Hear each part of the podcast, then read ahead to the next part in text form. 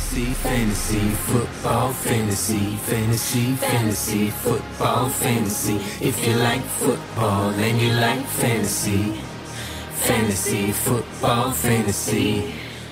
Раз-два, раз-два. Всем привет! С вами подкаст об американском футболе Fantasy Football Fantasy. И с вами Саша Елматик. Сегодня мы поговорим о новостях, о многих других еще вещах, и о которых нам больше расскажут мои э, помощники и коллеги. А сегодня это Ильдар Галатозавр и Мрака Мрака.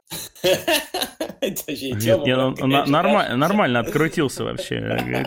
Остальные расскажут, мол, ладно. Ну и будет, может быть, небольшой сюрприз. Ладно, раскроем сразу, как бы, чтобы не было сюрпризов, чтобы люди как бы там не слушали несколько минут и потом такие, как бы, как Тарас потом выключались, недовольны, что там одна реклама. Скажем, что у нас подкаст сегодня будет о драфте, разборе драфта 2020 года, и мы перекинем небольшой мостик в 2021 год. Ведь скоро же Новый год, поэтому надо уже думать не только о том, а, куда поставить елку, где купить мандарины, э, надо думать уже и о том, а, кого вы будете драфтить э, в системе и других одногодках на следующий год. Так что... Но к этому вернемся э, попозже, потому что есть все-таки люди, которые еще до сих пор в плей-офф. Я имею в виду не про моих коллег, которые... Вы еще в плей-офф, парни? Ну, местами. Местами? А, не, ну Эльдар я знаю точно плей-офф, потому что как бы мы с ним на этой неделе в Дранг-лиге играем. Вот, там, будет, там будет важное такое противостояние. вот, так что э, для тех, как раз, кто еще в плей-офф, э, мы подготовили небольшие новости, чтобы вы были и оставались все-таки в курсе э, событий и понимали, где как поступать. Но их как на этой неделе не так много. Так, начнем с чего начнем, парни? Давайте начнем с квотеров, да? У нас в Детройте став там поломал ребра, и, скорее всего, будет Чейз Дэниелс. Как думаете, что произойдет с игроками скилл-позиций, которых там, в принципе, тоже не так много уже, как бы там, в основном, я думаю, там это Свифт и Марвин Джон. Что-то изменится с выходом Чейса Дэниелса на позицию? Или, в принципе, да если нет. вам приходилось ставить как бы Марвина и Свифта, то вам и так придется их ставить? Хокинсона еще. Ну, я думаю, с Хокинсом Хокинс, да. особо да. ничего не поменяется. Наверное, ну, все-таки это принято считать, что Тайтенд это security таргет для любого новичка, там, турбека или код заменяет. Но я бы многого от ресиверов я бы не ждал. Вот Тайтенты, Свифт и Питерсон, возможно, да. От Тресов, честно говоря, я бы побоялся. Что ну, ну, с учетом еще их продак продакшена в этом году. Не, ну у Марвин-то более-менее что-то набирал-то. Ну. Или да, по, 2, по 20 матчей, но даже составом он э, и меньше 10 было. То есть такое. Как флекс опция может быть. А, но смотря что есть, потому что понятно, что ни трейдов, ни большого количества FA сейчас уже не осталось на этой неделе. Так что вполне на флекс, мне кажется, Марвин сгодится. Единственная опция, кроме Хокинсона. Аси, мне кажется. Чейз не такой уж ну, прям плохой квотер. Ну, согласен. Мне тоже, мне кажется, что в Детройте, ну, понятное дело, что потолок чуть-чуть упадет у этих игроков, mm-hmm. но по факту Дэниелс, э, э, люб, мне кажется, без Патриши и с Дэниелсом Детройт будет выглядеть ху, не хуже, а хуже. лучше, чем с Патришей и Стаффордом. Поэтому я думаю, ничего особо не изменится. Это где-то выровняется и вернется на прошлый цикл. Слушай, ну еще отметить интересно, что Детройт, в принципе, играет с Теннесси, а Теннесси последний да. матч и вообще в этом сезоне отличается от себя прошлогоднего. И, в принципе, у них дырявая оборона, так это особенно пасовая. Но, конечно, можно, в принципе, Марвина действительно поставить там в WR4, где-то вот такие вот цифры в WR3 ожидать него. На флекс, да, можно, наверное. Ну, я тоже думаю, на него рассчитывать больше, чем на VR3 не стоит. Вот если бы был Стаффорд, конечно, это, может быть, ему открывал еще потолок и дорогу там на VR2, то без него это выше VR3, конечно, но, скорее знаешь, что самое смешное? Я вот сейчас э, открыл Марвина, и получается, что 20 плюс он набрал против Вашингтона, да, который считается э, сложным матчапом, и Чикаго, тоже сложный матчап для э, ресиверов. А вот с теми, кто послабее, он наоборот набирал поменьше. так что... А он набрал же, а он же, по-моему, набрал э, на прошлой неделе много очков, да? Вот. Э, на 13 он набрал Чикаго, с, с нами он не набрал. А вот. С Хьюстоном тоже он там десяточку, с Каролиной девяточку, а с Вашингтоном 23 опять. То есть ага. какая-то обратная зависимость у него. Я, например, сказал, что как бы вот у него хорошая одна игра уже была после того, как Патришу уволили, нет? Или это еще было при Патрише? Вот с Чикаго, по-моему, это уже без Патриши была. Да, игра, да, да, да, да. Там 100 ярдов, тачдаун, ну, как все хорошо. 12 таргетов. Ладно, давайте двигаться да. дальше. У нас еще в одной команде э, смена квотербека, который как бы вернулся обратно в стартовый состав. Это Хаскинс, mm-hmm. который, скорее всего, заменит Смита из последних новостей. Да, там говорят, что Смита все-таки с ножкой проблема и рисковать особо не будут. А, и что нам теперь ждать? Нам ждать возвращения Scary Terry и Джей Ди Маккиссику мы машем ручкой? Тут, Или что думаете? Интересно. А, вот Сиэтл, в принципе, если смотреть э, за весь сезон, это самая удобная э, для ресиверов э, команда, да, в плане приема. Но за последние на 5 игр, это самое худшее для ресиверов команды. Да? Да. И тут такое получается интересно. В принципе, я бы, честно говоря, вот у меня есть э, Маклорин в одной лиге, причем там достаточно глубокий ростер, как раз мы с тобой играем. Я, честно говоря, очень буду сильно думать, там ставить его даже пятым каким-то ресом или поставить там того же э, Питмана там или еще кого-то, потому что, ну, меня, честно говоря, вот э, Хаскинс э, плюс набравшие форму защиты пасовая Сиэтла меня как-то немного пугает. Ну да, ну тут, знаешь, как бы не столько пасовая. Я Front 7, Front 7. Не, не, смотри, там такая фишка получается, что за последние пять игр Сиэтл не допустил ни одного тачдауна от ресиверов. Им занесли по воздуху, по-моему, 5 тачдаунов, из них 3 тайтенда э, и 2 раннера, да, но ни одного ресивера. Ну смотри, Сколько... у меня есть вот смотри, а, они являются лучшими по показателю за последние 5 игр. У них 20, э, минус 20 очков от среднего показателя по ресиверу. Самый ближайший конкурент на 31 месте Кливленд, который давал минус 11 очков. То есть у них в два раза больше, чем у 31 команды. То есть, да, лучше, то есть, по сути, второй лучший. Ну, они просто очень мало дают очков ресиверам последние 5 игр. Смотрите, да, да, дайте... Первые 9 там был с отрывом как бы больше всего, а последние 5... Э, давай я 5 копеек свои ставлю. А, просто, ну, у Сиэтла, понятно, там у них Гриффин некоторое время отсутствовал, да, и а, второй, я забыл, у них корнер был тоже. Гриффин но... это Нет, это которого все нормально с руками. Все нормально с руками. Но, а, то есть понятно, что когда он вышел, тоже как бы улучшилось. Плюс там они же еще Данлопа, Данлопа взяли, они ко всему прочему из а, этого, из Цинциннати. Так что у них э, более-менее и э, пассраж заработал, заработал так хорошо. Но э, вот Данлоп, ну, на 14 неделе он не играл уже. Там были Джетс, поэтому это не показатель. И мне кажется, на 15 тоже будет зависеть от того, там вернется он или нет. На 15 Потому что... Вашингтона, что тоже, в принципе, не показатель, как и Джетс Хаскинсом, Ну, ты знаешь, ну, я, я, честно говоря, не был бы так критичен Хаскинсу. А, на третьей и на четвертой неделе он а, достаточно неплохо играл. Там было 37 а, у него попыток, 45 попыток, 220 ярдов, 300 там плюс ярдов. А, в последней игре он же, перед тем, как его посадили, он накидал 300 ярдов там. За 45 попыток? Да, да, да. Ну, как бы, ну... На конечно. И тач, тачдаун ногами занес, ко всему прочему. Ну, попытки, про попытки, может, мне не рассказывать. Ну, 30, 30 45, ну, нет, цифры нормальные, и бросать он может, и по объему он явно будет больше, чем э, Смит, мне кажется, набрасывать. Я бы не стал так прям уж э, А есть же такая тема еще, что считается, что Смит это мистер чекдаун, да? То есть да, да, конечно, конечно. Человек, который будет кидать вот Логану Томасу и самым ближайшим каким-то. От этого и страдал вроде как Терри Маклорин, который вроде более баунды, да, так, ресивер, получается. И, может быть, Хаскинс как раз больше таких плюшек будет на ход кидать э, Маклорину. И одна из них как раз э, ну вот, на дальнюю дистанцию. В той же игре с Балтимором э, Маклорин сделал 100 ярдов. 14 таргетов. То есть фактически треть таргетов Хаскинса пришлось на Маклорин. Это когда было? В самом начале, да? Да, на четвертой неделе последняя игра Хаскинса 100 ярдов у Маклорина. Поэтому... Знаешь, знаете еще такую вещь, что Хаскинс по статистике в этом году из всех квотеров э, бросил, хотя сыграл не, не так много, он бросил больше, по-моему, до сих пор имеет показатель по uncatchable э, броскам самый высокий. То есть, как бы у него просто проблема с точностью, и, честно говоря, вот вы так рассуждали, я просто хотел тоже вот это добавить диалог, что, да, Хаскинс может пушить мячик вперед, если у него есть возможности, и он много как бы бросает, то да, ну, просто Вашингтон, мне кажется, тоже немножко изменился с того момента, который, когда он был в начале сезона и сейчас. И со Смитом у них хорошо получалось двигать мяч, а что будет сейчас как бы с, с Хаскинсом, э, и что будет с Вашингтоном, который будет, если постоянно опять отыгрываться, это немножко уже будет другая ситуация. Поэтому... Ну, это тоже, но не, не надо забывать, что и защита у них очень-очень-очень э, крутая сейчас, и при этом, ну, Уилсон сейчас не в таком порядке, мягко говоря, как в начале сезона. Так что у Сиэтла будут, мне кажется, проблемы.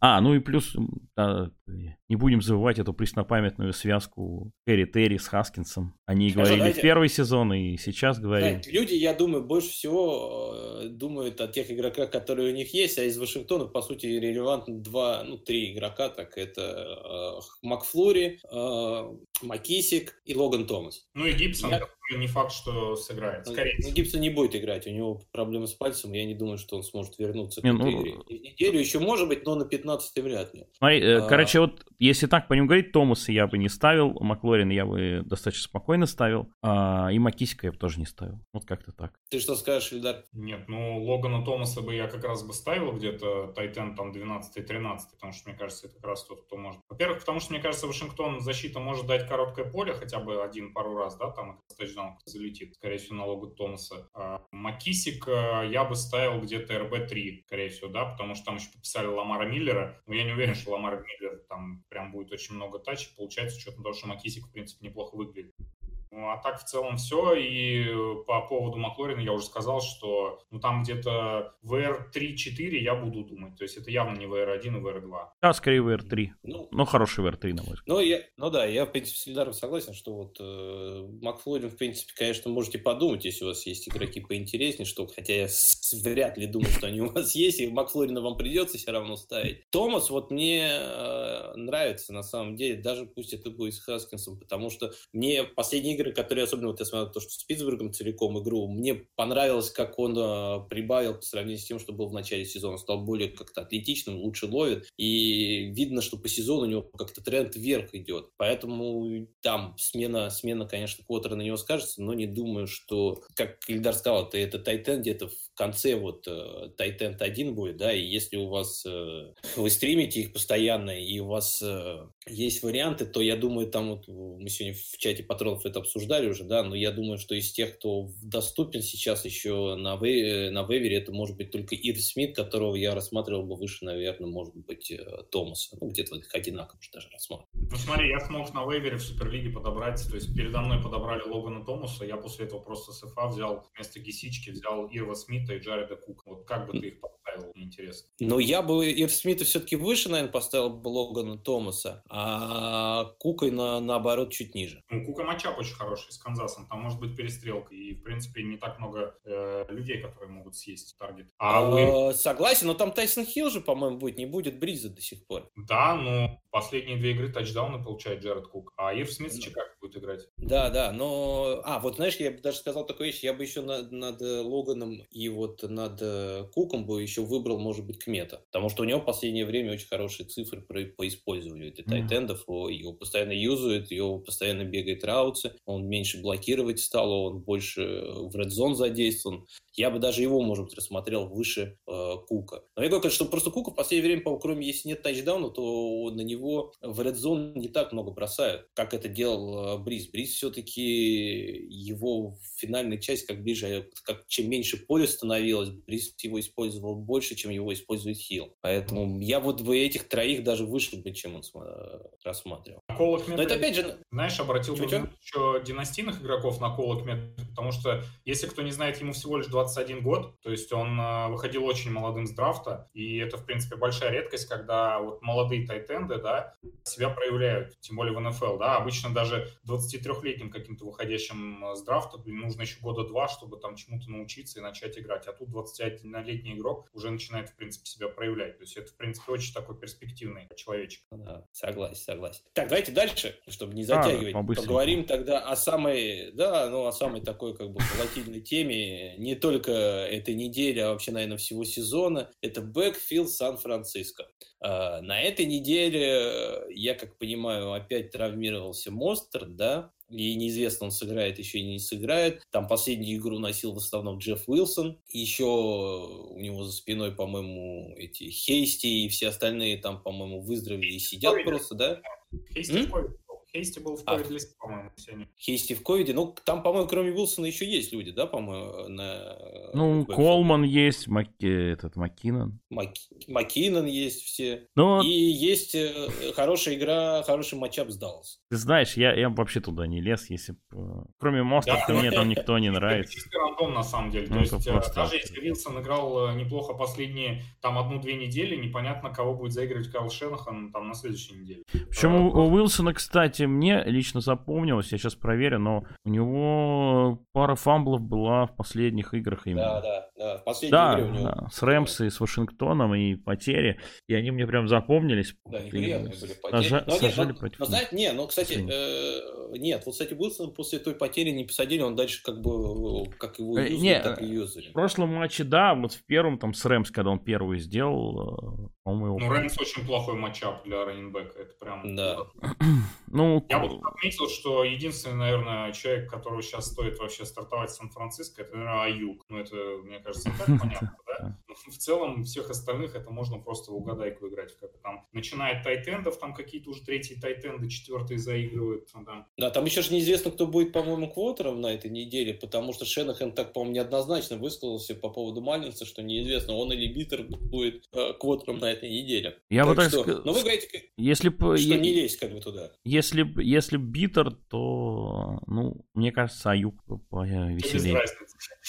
Ну, мне как-то он больше нравится. Малинс что-то меня не впечатляет, если честно. Я не знаю, Не, ну Аюк же набирает после ловли очень много, то есть, ну, э, и поэтому ему, мне кажется, без разницы, от кого в целом э, ловить э, вот эти скрины. По-моему, единственный человек, который не умеет вообще в НФЛ кидать скрины, это Тайсон Хилл, которому единственное, что надо, на Алвина А, ну слушай, да, давай, да, с этой темы уже, потому что, ну реально, тут, тут надо монетку бросать, мне кажется, и то большим успехом получится. Так, Ладно, Можно. понятно. С бэкфилдом Сан-Франциско все понятно. В полуфинале на них рассчитывать, это прям... Да.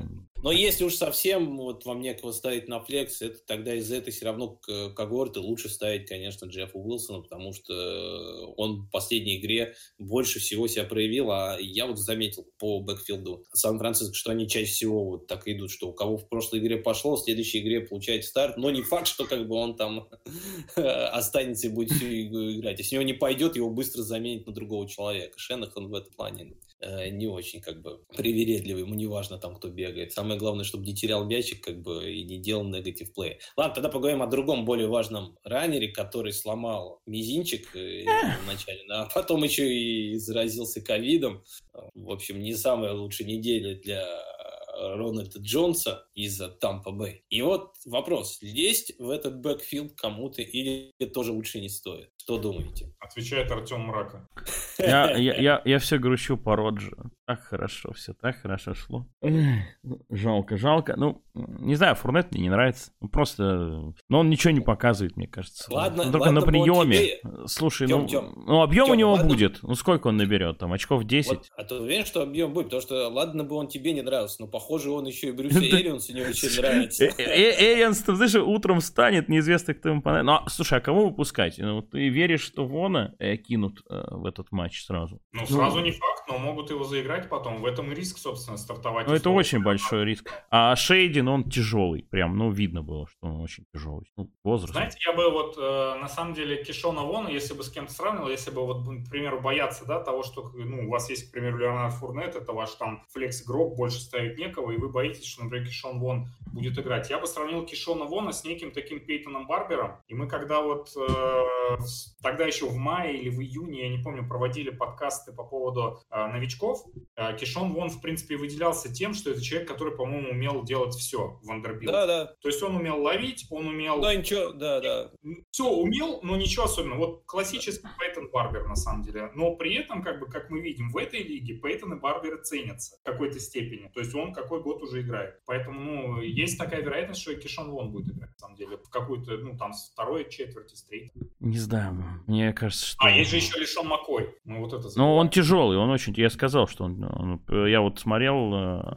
При том, что, что он сам что силен, он сейчас тяжелый уже, да? Ну, просто видно, да, что так, по движению совсем уже не то. Ну, он старый. Ну, тут, да не без Но этого. скажите, смотрите, а не стоит ли, может быть, сейчас э, кого-то из этих игроков, потому что, ну, я думаю, Фурнет все равно, если либо он у вас есть, либо его нет, да, вот, например, Кишот Вон, я думаю, Шеди Макой, они есть все-таки на вейвере. Не стоит ли все-таки, может быть, этих игроков на этой неделе застэшить, посмотреть, как э, будет? Потому что, может быть, э, потому что такая же была травма вот у Годвина, ну, там не было ковида, и он всего лишь одну неделю пропустил. Сейчас с этим ковидом еще и с травмой, может быть, неизвестно еще будет Роджи или не будет на следующий, как бы, не, ну, через неделю. Стоит ли, может быть, кого-то из них стэшить, или тоже все-таки это э, пустое как бы перебирание? Как бы? Нет, пятым, где-то пятым, к примеру, э, раннером там, да, я бы застэшил спокойно.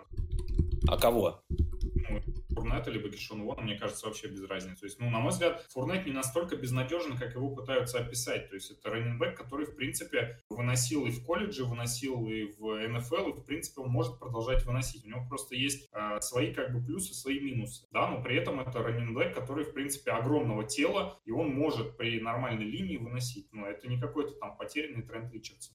Поэтому, в целом, я бы либо того, либо того застэшил, кто-то есть, да, там, раненбэком пятым спокойно можно держать. У меня также Мелвин Гордон весь сезон лежит там, да, иногда я его достаю за рукава ставлю. О, дает, блин, Гордон у него. Пятым. Счастливый человек. Да, счастливый человек. Так, давайте закругляться немножко с новостями. Сейчас еще, наверное, поговорим, можно поговорить про Майами, потому что Гисики это, наверное, самый такой интересный игрок, который вылетел на этой неделе. Плюс у них вылетел э, э, еще Паркер, не доиграл игру до конца, по-моему, он где-то во второй четверти, что ли, ушел. Но в итоге его не было. Что скажете, как вам, э, как вы думаете, мы, может быть, эти последние две игры будет Лин Бауден или Боуден Сизон, или это не тот игрок, на которого стоит в таких ответственных играх э, рассчитывать. Ну, Лин Бауден же это Антонио Гибсон номер два в целом изначально. Он я, я не знаю, знаешь, это, это очень интересно как бы игрок. Вы знаете, что в последний год э, свой в институт э, в колледже, да, он изначально был э, ресивером, которого на последний год переделали в квотера, и который в итоге стал лучшим рашером своей команды. То есть, как бы, это человек...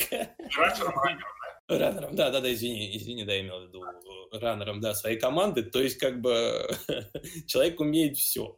Вот. Но опять же Барбер такой же Пейтон Барбер, только мультипозиционный. Ну это да, какой-нибудь Эдельман. Не, на самом деле это больше похоже вот на всяких вот этих Эдельманов и Гибсон, потому что, ну, то есть это трансформация позиции, грубо говоря. И в целом, э, я, честно говоря, не помню, куда Баудена брали, его в три... А, его Рейдерс брали. Рейдерс, Рейдерс брали. Да, по-моему, даже в третьем раунде, то есть он Гибсон... Ну, что-то такого, да. А, да, да, третий или четвертый. В четвертом, да, уходил. И, в принципе, там были практически же надежды, и э, в целом его вроде как тоже как раннера хотели, да, заигрывать. Еще тогда какие-то ходили слухи о том, что все, Джош Джейкобс не то, там, Лин Бауден там все сделает. Потом его отчислили, потому что Рейдерс не понравилось, как он вел себя в тренировочном лагере. Они сказали, что у него не тот характер, да, для того, чтобы закрепиться в НФЛ. То есть он, видимо, не проявлял должного какого-то характера, да, для того, чтобы тренироваться. Но, как видим, в Майами, в принципе, там уже 25-й ресивер какой-то выходит, да, по-моему, за сезон. И вот вроде как Лин Бауден да, свое прошлое вспомнил, как именно как ресивера, слота какого-то, да, его, видимо, ну, действительно можно использовать. Тем более, что там тот же самый, э, блин, я забыл, как его, Дж, Джаким Грант. Сломался. Же, Тоже сломался, да. В принципе, тот, который э, Престон Уильямс аут, Даванте Паркер аут. Получается сейчас... Гисики аут. Гисики аут. И остаются Лин Боуден и... Антонио Каллоуэй. Деандре Вашингтон. Не, на самом деле мне Боуден э, нравится, и я его там на одном драфте, по-моему, даже взял себе э, достаточно внизу, он низко уходил. А он же на движке, на Sleeper е и раннер, и ресивер, то есть... Ну, да, он мультипозиционный. Да, а, и, ну, честно, и я его подобрал сейчас вот э, где-то в одной династии, уже с ФА даже. Ну, дело в том, что он, конечно, такой да, интересный игрок, универсальный, и мне кажется, Рейдерс с ним расстались, там была какая-то история с каким-то арестом, он куда-то засветился. А, мне кажется, именно из-за этого, скорее, а не из-за его там, тренировочных прав. Нет, там, по-моему, даже интервью было от э, этого самого тренера, блин, как Грудена, где он прям именно говорил, что о том, что они не очень довольны его именно стремлением к тренировкам. Я могу ошибаться, но у меня да? почему-то в памяти так отложилось. Ну, факт то, что в двух матчах он выглядел очень-очень интересно, и у него 70% снэпа с Канзасом. Ну, смотрите, вот, Ильдар, я знаю, что Лин Боуден, он у тебя в дранке в составе. А, какой хитрый. Но у тебя там, а, помимо него, есть еще и другие игроки. Вот, например, да, вот, например, с тем же, как бы Терри Макфлури весь сравнивать. Ты бы поставил Рикслобу с Боуденом на этой неделе? Ну, тоже понятно, у тебя Камара, Карсон там главные бегущие, их-то э, вместо них не поставить э, Боудена, да? И, кстати, он как он там движки идет? Он, а, он как РБ, это все правильно идет. И, значит, там это у тебя на флексе вот есть еще Тейлор, Добитс и Макфлури. Не, ну, при таком выборе, конечно, нет. Но как VR4 флекс при необходимости... Четыре раннера у меня точно будут как бы играть. Все четыре раннера. Это Тейлор, э, Камар, Карсон и... Боже. Добинс, Добинс. Твой любимый Добинс. Все, естественно, будут играть впереди этих игроков, потому что раннера я всегда буду ставить выше, чем ресивера, тем более такого. Даже ну, там Маклурина, потому что ну, это всегда объем. То есть ты можешь ожидать от раннера объем. А вот именно в части ресиверов, э, ну, между Маклурином и Болденом я, конечно, буду думать, но я бы вот здесь хотел отметить, что для меня это всегда какие-то, знаешь, интуитивные решения. Я, в принципе, какое-то время я, конечно, переживал по поводу того, я выбрал этого, потому что потом, ты знаешь, начинаешь додумывать, что вот, а, по каким-то там статистикам это должен был играть, а потом ты просто понимаешь, что фэнтези — это просто вот игра каких-то вероятностей, которые срабатывают или нет. И тут чисто интуитивно. Тут либо ставишь Лина Болдена, потому что э, считаешь, что у него больше таргетов будет, да, ну, потому что просто нет конкуренции. Либо ты ставишь Маклурина, потому что у него он лучший, он лучший рез, он реально может затащить. Ну вот, потому, и тут равнозначный выбор, тебе просто надо что-то выбрать. На мой взгляд, это чисто интуитивно. Здесь как бы что-то сказать вот однозначно невозможно. Ну, согласен, да, это такая вещь. Я просто вот сам подобрал Боудена в Великих Иерархиях сейчас э, на вейвере, там почему-то за ним никто не пошел, э, и мне спокойно его за 5 баксов оставили. Но у меня тоже, конечно, будет дилемма Дионта или, или его ставить, потому что у меня там раннеры Чап и Камара, и, конечно, Чап с Камары я не уберу. А вот...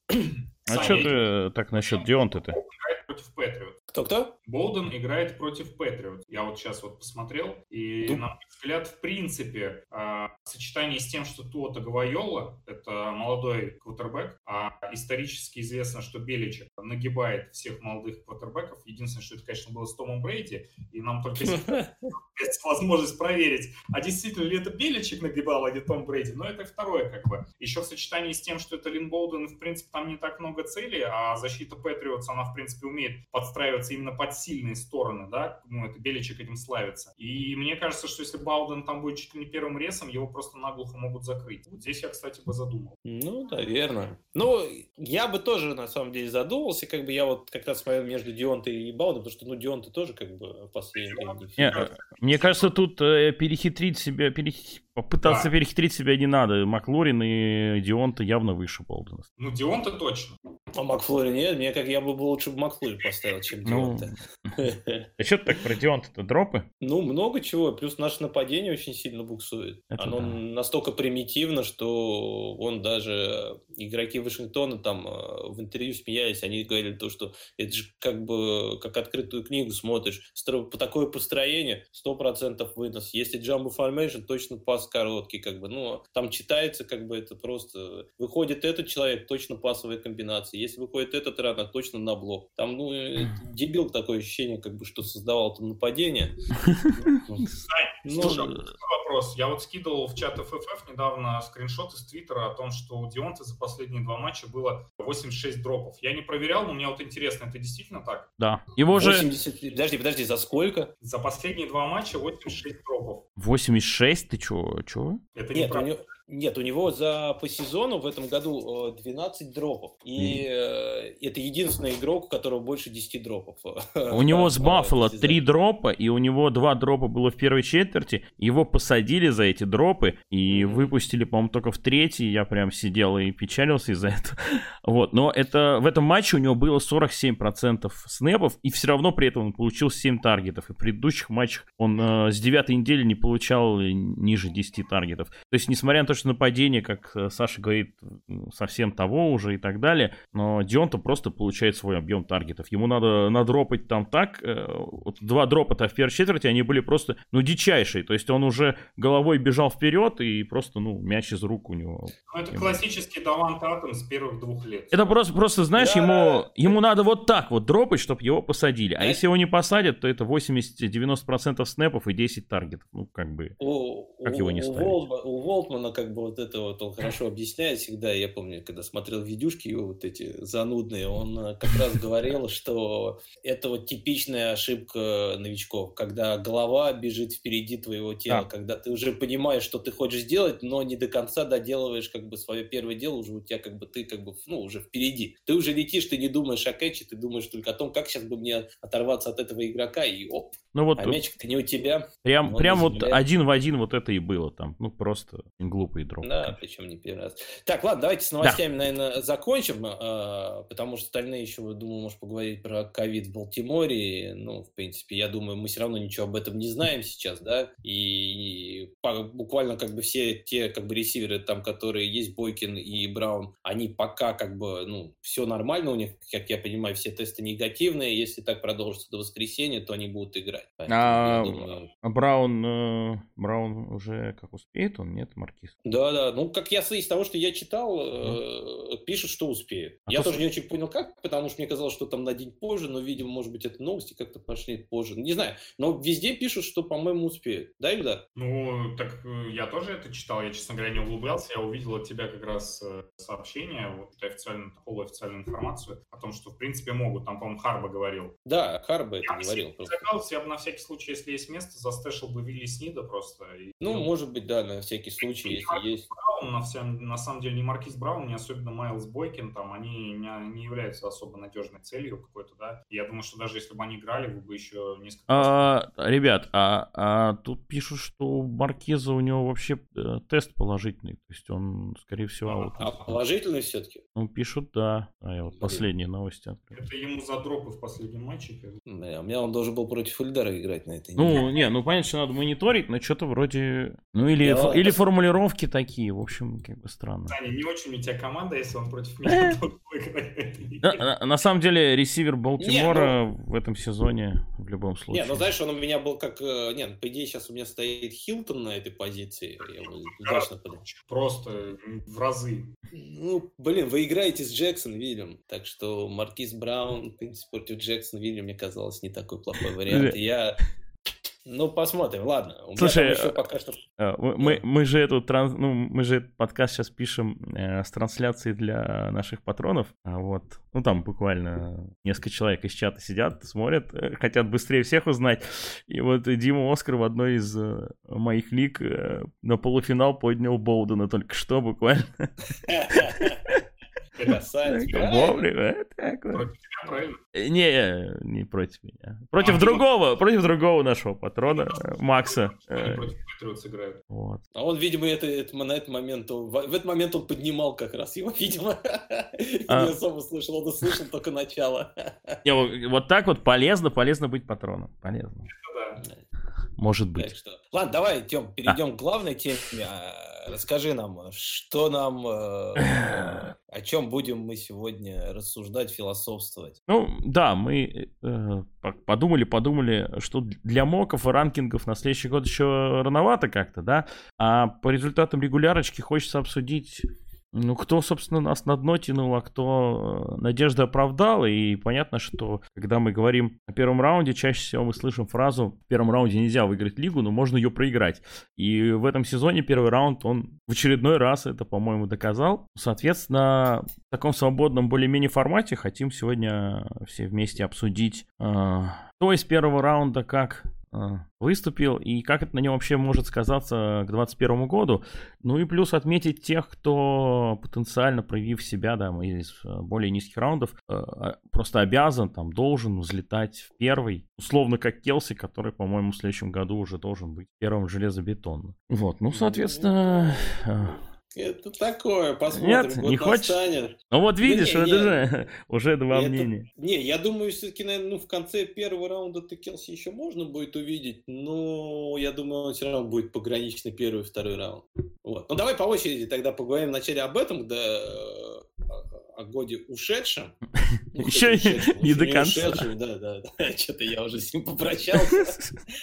А он все еще тут. Да. Так что, да. Праздник нам приходит. Да, уходящем как раз годе. А, кто вот, э, по-вашему, прям реально человек, который, ну, смотрите, первый раунд, если возьмем, да, в первом раунде э, первые там э, пять мест были э, топ вот раннеры, на которых, э, э, которые везде, по большому счету, были более-менее как бы похожи, там менялась немножко из них роль, да, и это были Макафри, Баркли, Зик, Камара. Ну и то, Томас, по-моему, чаще там был. Лайт и, иногда вмешивался. Кук и Хенри еще. Ну, Кук и Хенри обычно чуть позже ходили, как бы. Ну вот, ну вот эти четыре, значит, Макафри, э, Баркли, э, Зик и Камара, вот они почти всегда уходили э, в топ-4, по-моему, а. если не ошибаюсь. Ну да. Вот я, видимо, не 5, а 5, два года назад был. В прошлом году было вот эти четыре, которые, ну там разный, разный порядок был между ними, но в основном всегда Макафри первый, а там дальше уже чуть-чуть иногда меняло. Как думаете, что изменится на следующий год и кто из этих, ну просто из этих игроков, мне кажется, сложно будет что-то говорить, потому, так как Слушай, Макафри и Баркли не играли. Я бы добавил в микс Хенри и Кука, просто потому что они, скорее всего, сильно поднимутся на следующем драфте, мне кажется. А, в, ну в, хорошо, давай, давай, давай, давай, вместе, давай, давай, давай еще вместе добавим сюда еще Хенри и Кука, хотя они обычно чуть-чуть на тир ниже уходили. Ну давай допустим, что вот большой такой первый тир сделан без разделения на 1А и 1 Нет, они позже уходили в этом году, просто я к тому, что если мы говорим про следующий год, то можно рассмотреть Хенри и Кука, насколько они поднимутся, они должны подниматься. Любому поднимутся, я думаю, а понять просто вот как другие упадут. Вот угу. знаете, мне кажется, что вот я когда составлял э, небольшой такой рейнкинг на следующий год, да, у меня получалось, что, ну, как бы я не хотел, вот из, из того, что есть, мне кажется, Маккаффри останется первым оверолом. Абсолютно. Я не вижу, как это может быть поменяться, потому что вот ну, я просто из других игроков не вижу, кого можно просто взять э, первым. А я бы не взял а, ни Баркли, ни CMC первым. 21. Я тебе просто объясню, почему Макафри будет первым. Три игры, в которых он играл в этом году, он набрал 28, 24 и 37 очков. Ключевое, Дэвис, ключевое слово его, «три игры». Майк Дэвис, который его заменял, э, показывал не такие плохие цифры. В принципе, вынос у них работает. Мне нравится очень их тренер. Мне нравится то нападение, которое они выстраивают. Если бы у них еще был посильнее квотер, который мог бы не только скрины бросать, а мог, бы, мог еще и э, мяч двигать и задействовать диджей Мура, то я думаю, это была бы команда претендент на плей-офф. Я думаю, что ж так?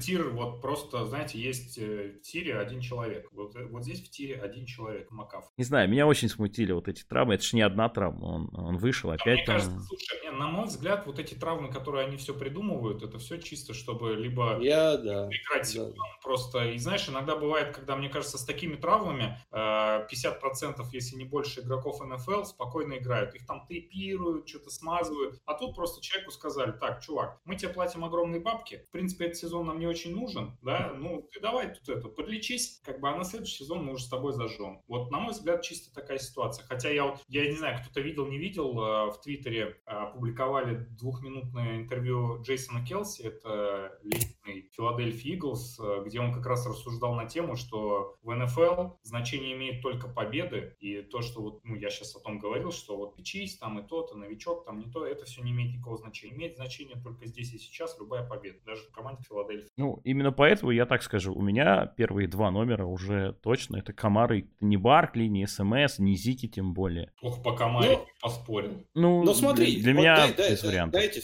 смотри, я думаю, что вот как было в прошлом году, здесь будет точно так же. Есть Макафри, Кук, Камара, Хенри и Баркли, наверное. Вот, э, вот эти то будет топ-5 раннеров, э, которые будут, ну, топ-5 вот игроков, которые будут ротироваться и, и меняться определенно, конечно, там, ну, в зависимости от предпочтений людей. Вот как, например, э, Тёма говорит, что вот он у него как бы, если он выпадет на первый, второй пункт, он не возьмет там ни Макафри, ни Баркли, да? Но uh-huh. кто-нибудь, например, как я или Ильдар, если пойдет на эту позицию, мы возьмем Макафри и Баркли, там, может быть, там, ну, точнее, мы, наверное, возьмем Макафри, например, может, там Гриф возьмет, как бы, он любит Баркли, как бы, и, может, возьмет его. Но вот эти игроки, я думаю, это вот для меня это первый тир на следующий год. И мне кажется, это вот как раз те раннеры, на которых э, фэнтези можно будет положиться. Ведь еще вот э, хотел сказать такое, что э, изначально я не думаю, что структура сильно тоже будет меняться. Все равно наверху будет больше раннеров и будет, ну, буквально там 2-3 ресивера в первом раунде, я думаю, это максимум. Максимум, что Келси, может быть, туда пробьется. Ну, то есть 3-4 максимум игрока будет не э, раннеры, потому что это все исходит вот из той же теории, как вы говорили, вероятность, что первых раундеров берут э, раннингбеки, да, в них сложнее попасть, но если ты попадаешь, что это люди, которые обычно тебе выигрывают сезон. С ресиверами наоборот. Это игроки, которые более постоянны, более предсказуемы, но при этом они не такие апсайдные, как раннеры. Поэтому я думаю, структура всего как бы драфта, она не так сильно изменится в следующем году. Не, а что а вот, думаете? Э, ты знаешь, тогда ну, я согласен, что топ-5, вот все-таки эти раннеры будут, то что СМС э, и Баркли на старых, так скажем, дрожжах э, пролезут и должны будут показать, потому что еще одного сезона им не простят такого, конечно. Но следующий у них будет.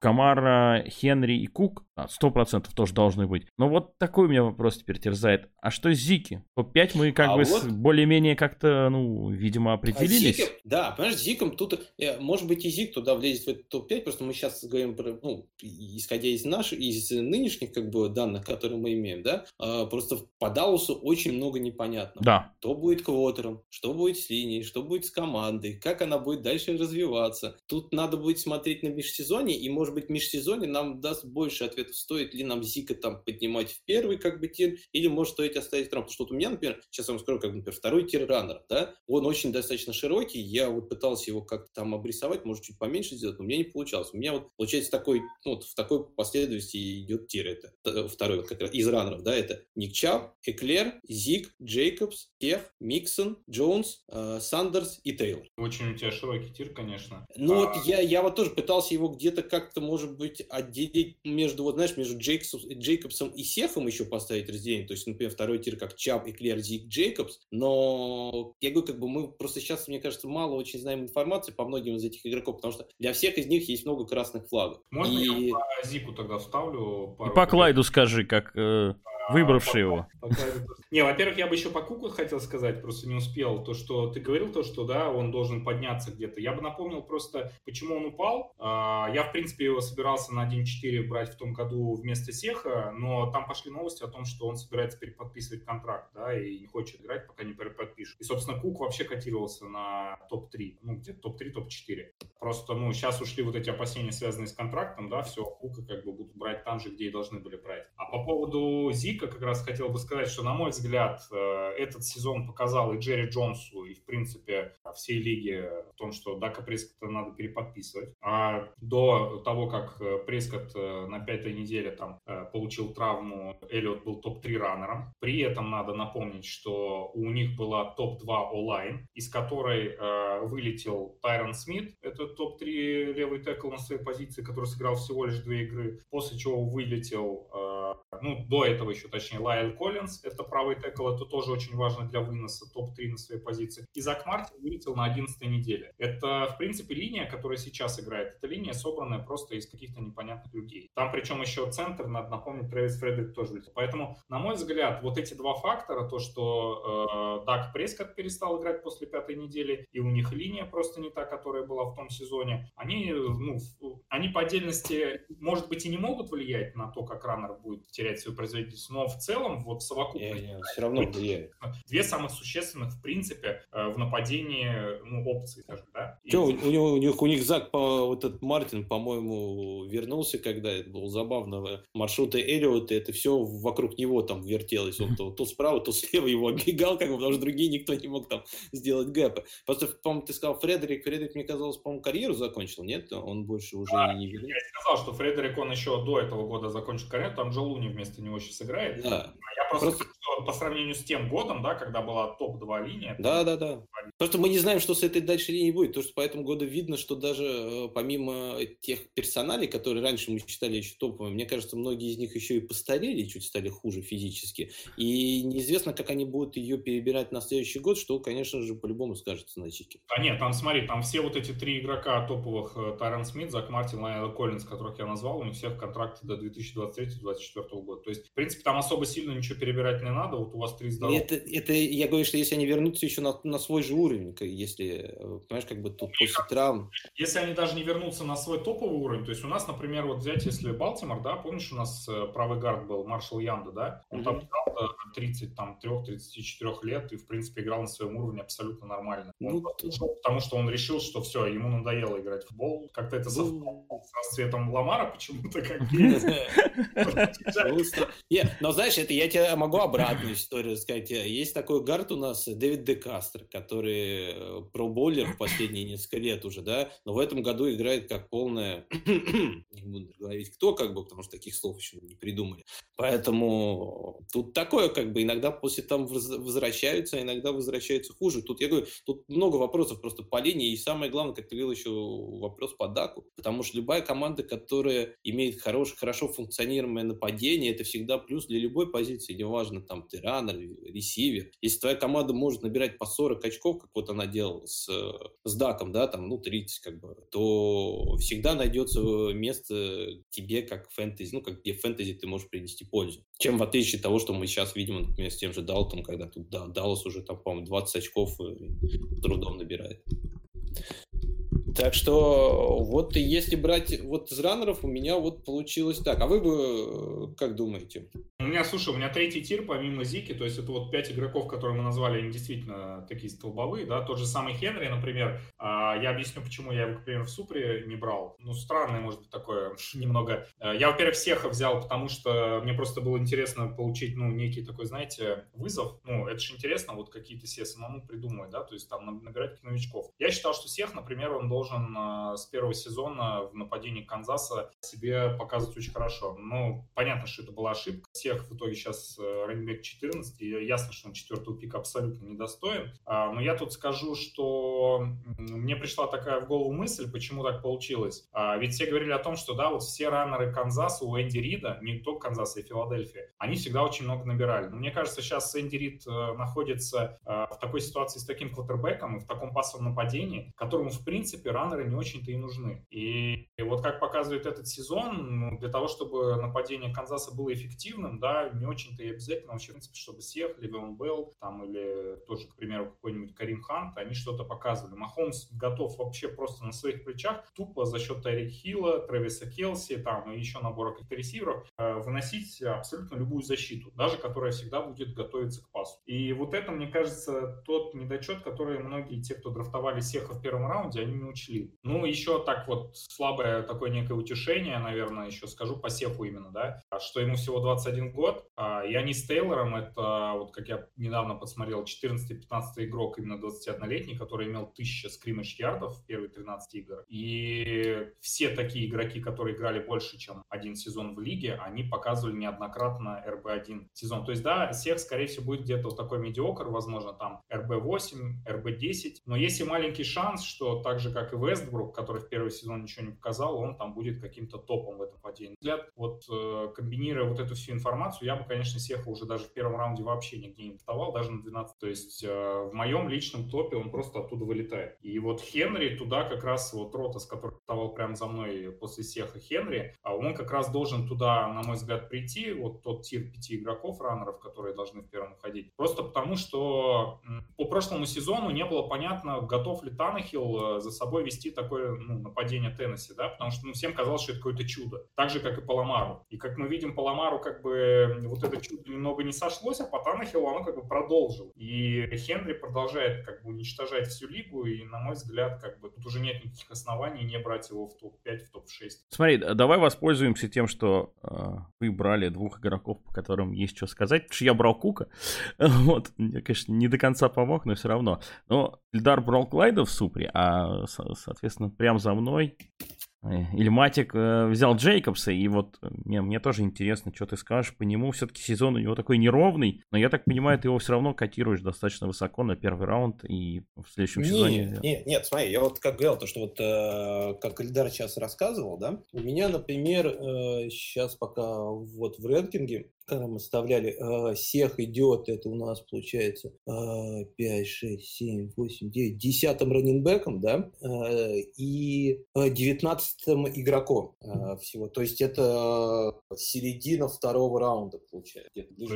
Концу. Вот он у меня где-то там, а Джейкобс у меня буквально на одну позицию выше него стоит как раннер, он девятый раннер, да, и э, как игрок он, по-моему, у меня стоит тоже где-то там в районе 16 места. То есть, как бы, понятное дело, что он немножечко у меня тоже съехал в этом году, но это, опять же, сейчас пока это early rankings, да, как бы слишком ранние такие. Э, у многих других, кто выше него, может быть, что-то поменяться еще, да, и я все равно считаю, что, ну, буду стараться брать все-таки раннеров в первом раунде, стараться вот какого-то более такого. А, э, если в конце раунда, вот э, первого раунда смотреть игроков, то в принципе Джейкобс это и неплохой вариант, э, я считаю. Я считаю, ну, мы это разбирали в предыдущих тоже подкастах, что я не считаю, например, что я выбрал, мой выбор на 1.10 Джейкобса был неправильным. В принципе, Джейкобс сейчас 12-й раннер, и он, ну, не так далеко ушел от той позиции, где я драфтовал. Плюс, если посмотреть на варианты, которые мне там оставались, у меня был выбор выбор между Джейкобсом, Сандерсом, Миксоном и Экелером, по-моему, там еще. Ну, Экелер, Джонс, они чуть еще позже, как бы они отвалились, но вот там вот были как раз вот Сандерс, Миксон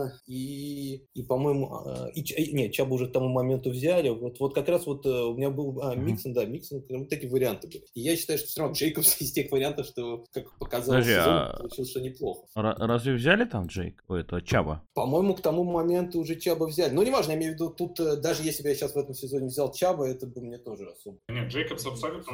Выбор, на мой взгляд. Он таким же и переходит, как он вот сейчас RB11, RB12, он таким же, собственно, будет и в следующем году. И взять его либо там на 10 либо на 14 либо еще на каком-то пике, это не сильная, на мой взгляд, разница. Ну, на мой взгляд, он, конечно, выпадает уже из первого раунда, просто потому что как раз тот же упомянутый тобой Экелер и Чап туда. Чабу тоже нужно будет смотреть на следующий год, какая что изменится в Кливленде. Как бы, но, mm. наверное, ну, у меня Чап здесь стоит сейчас выше, чем Джейкобс, да, он у меня вот стоит как раз Чаб и Клер, как раз они выше э, Джейкобса уходит. Вот как раз он после них и идет.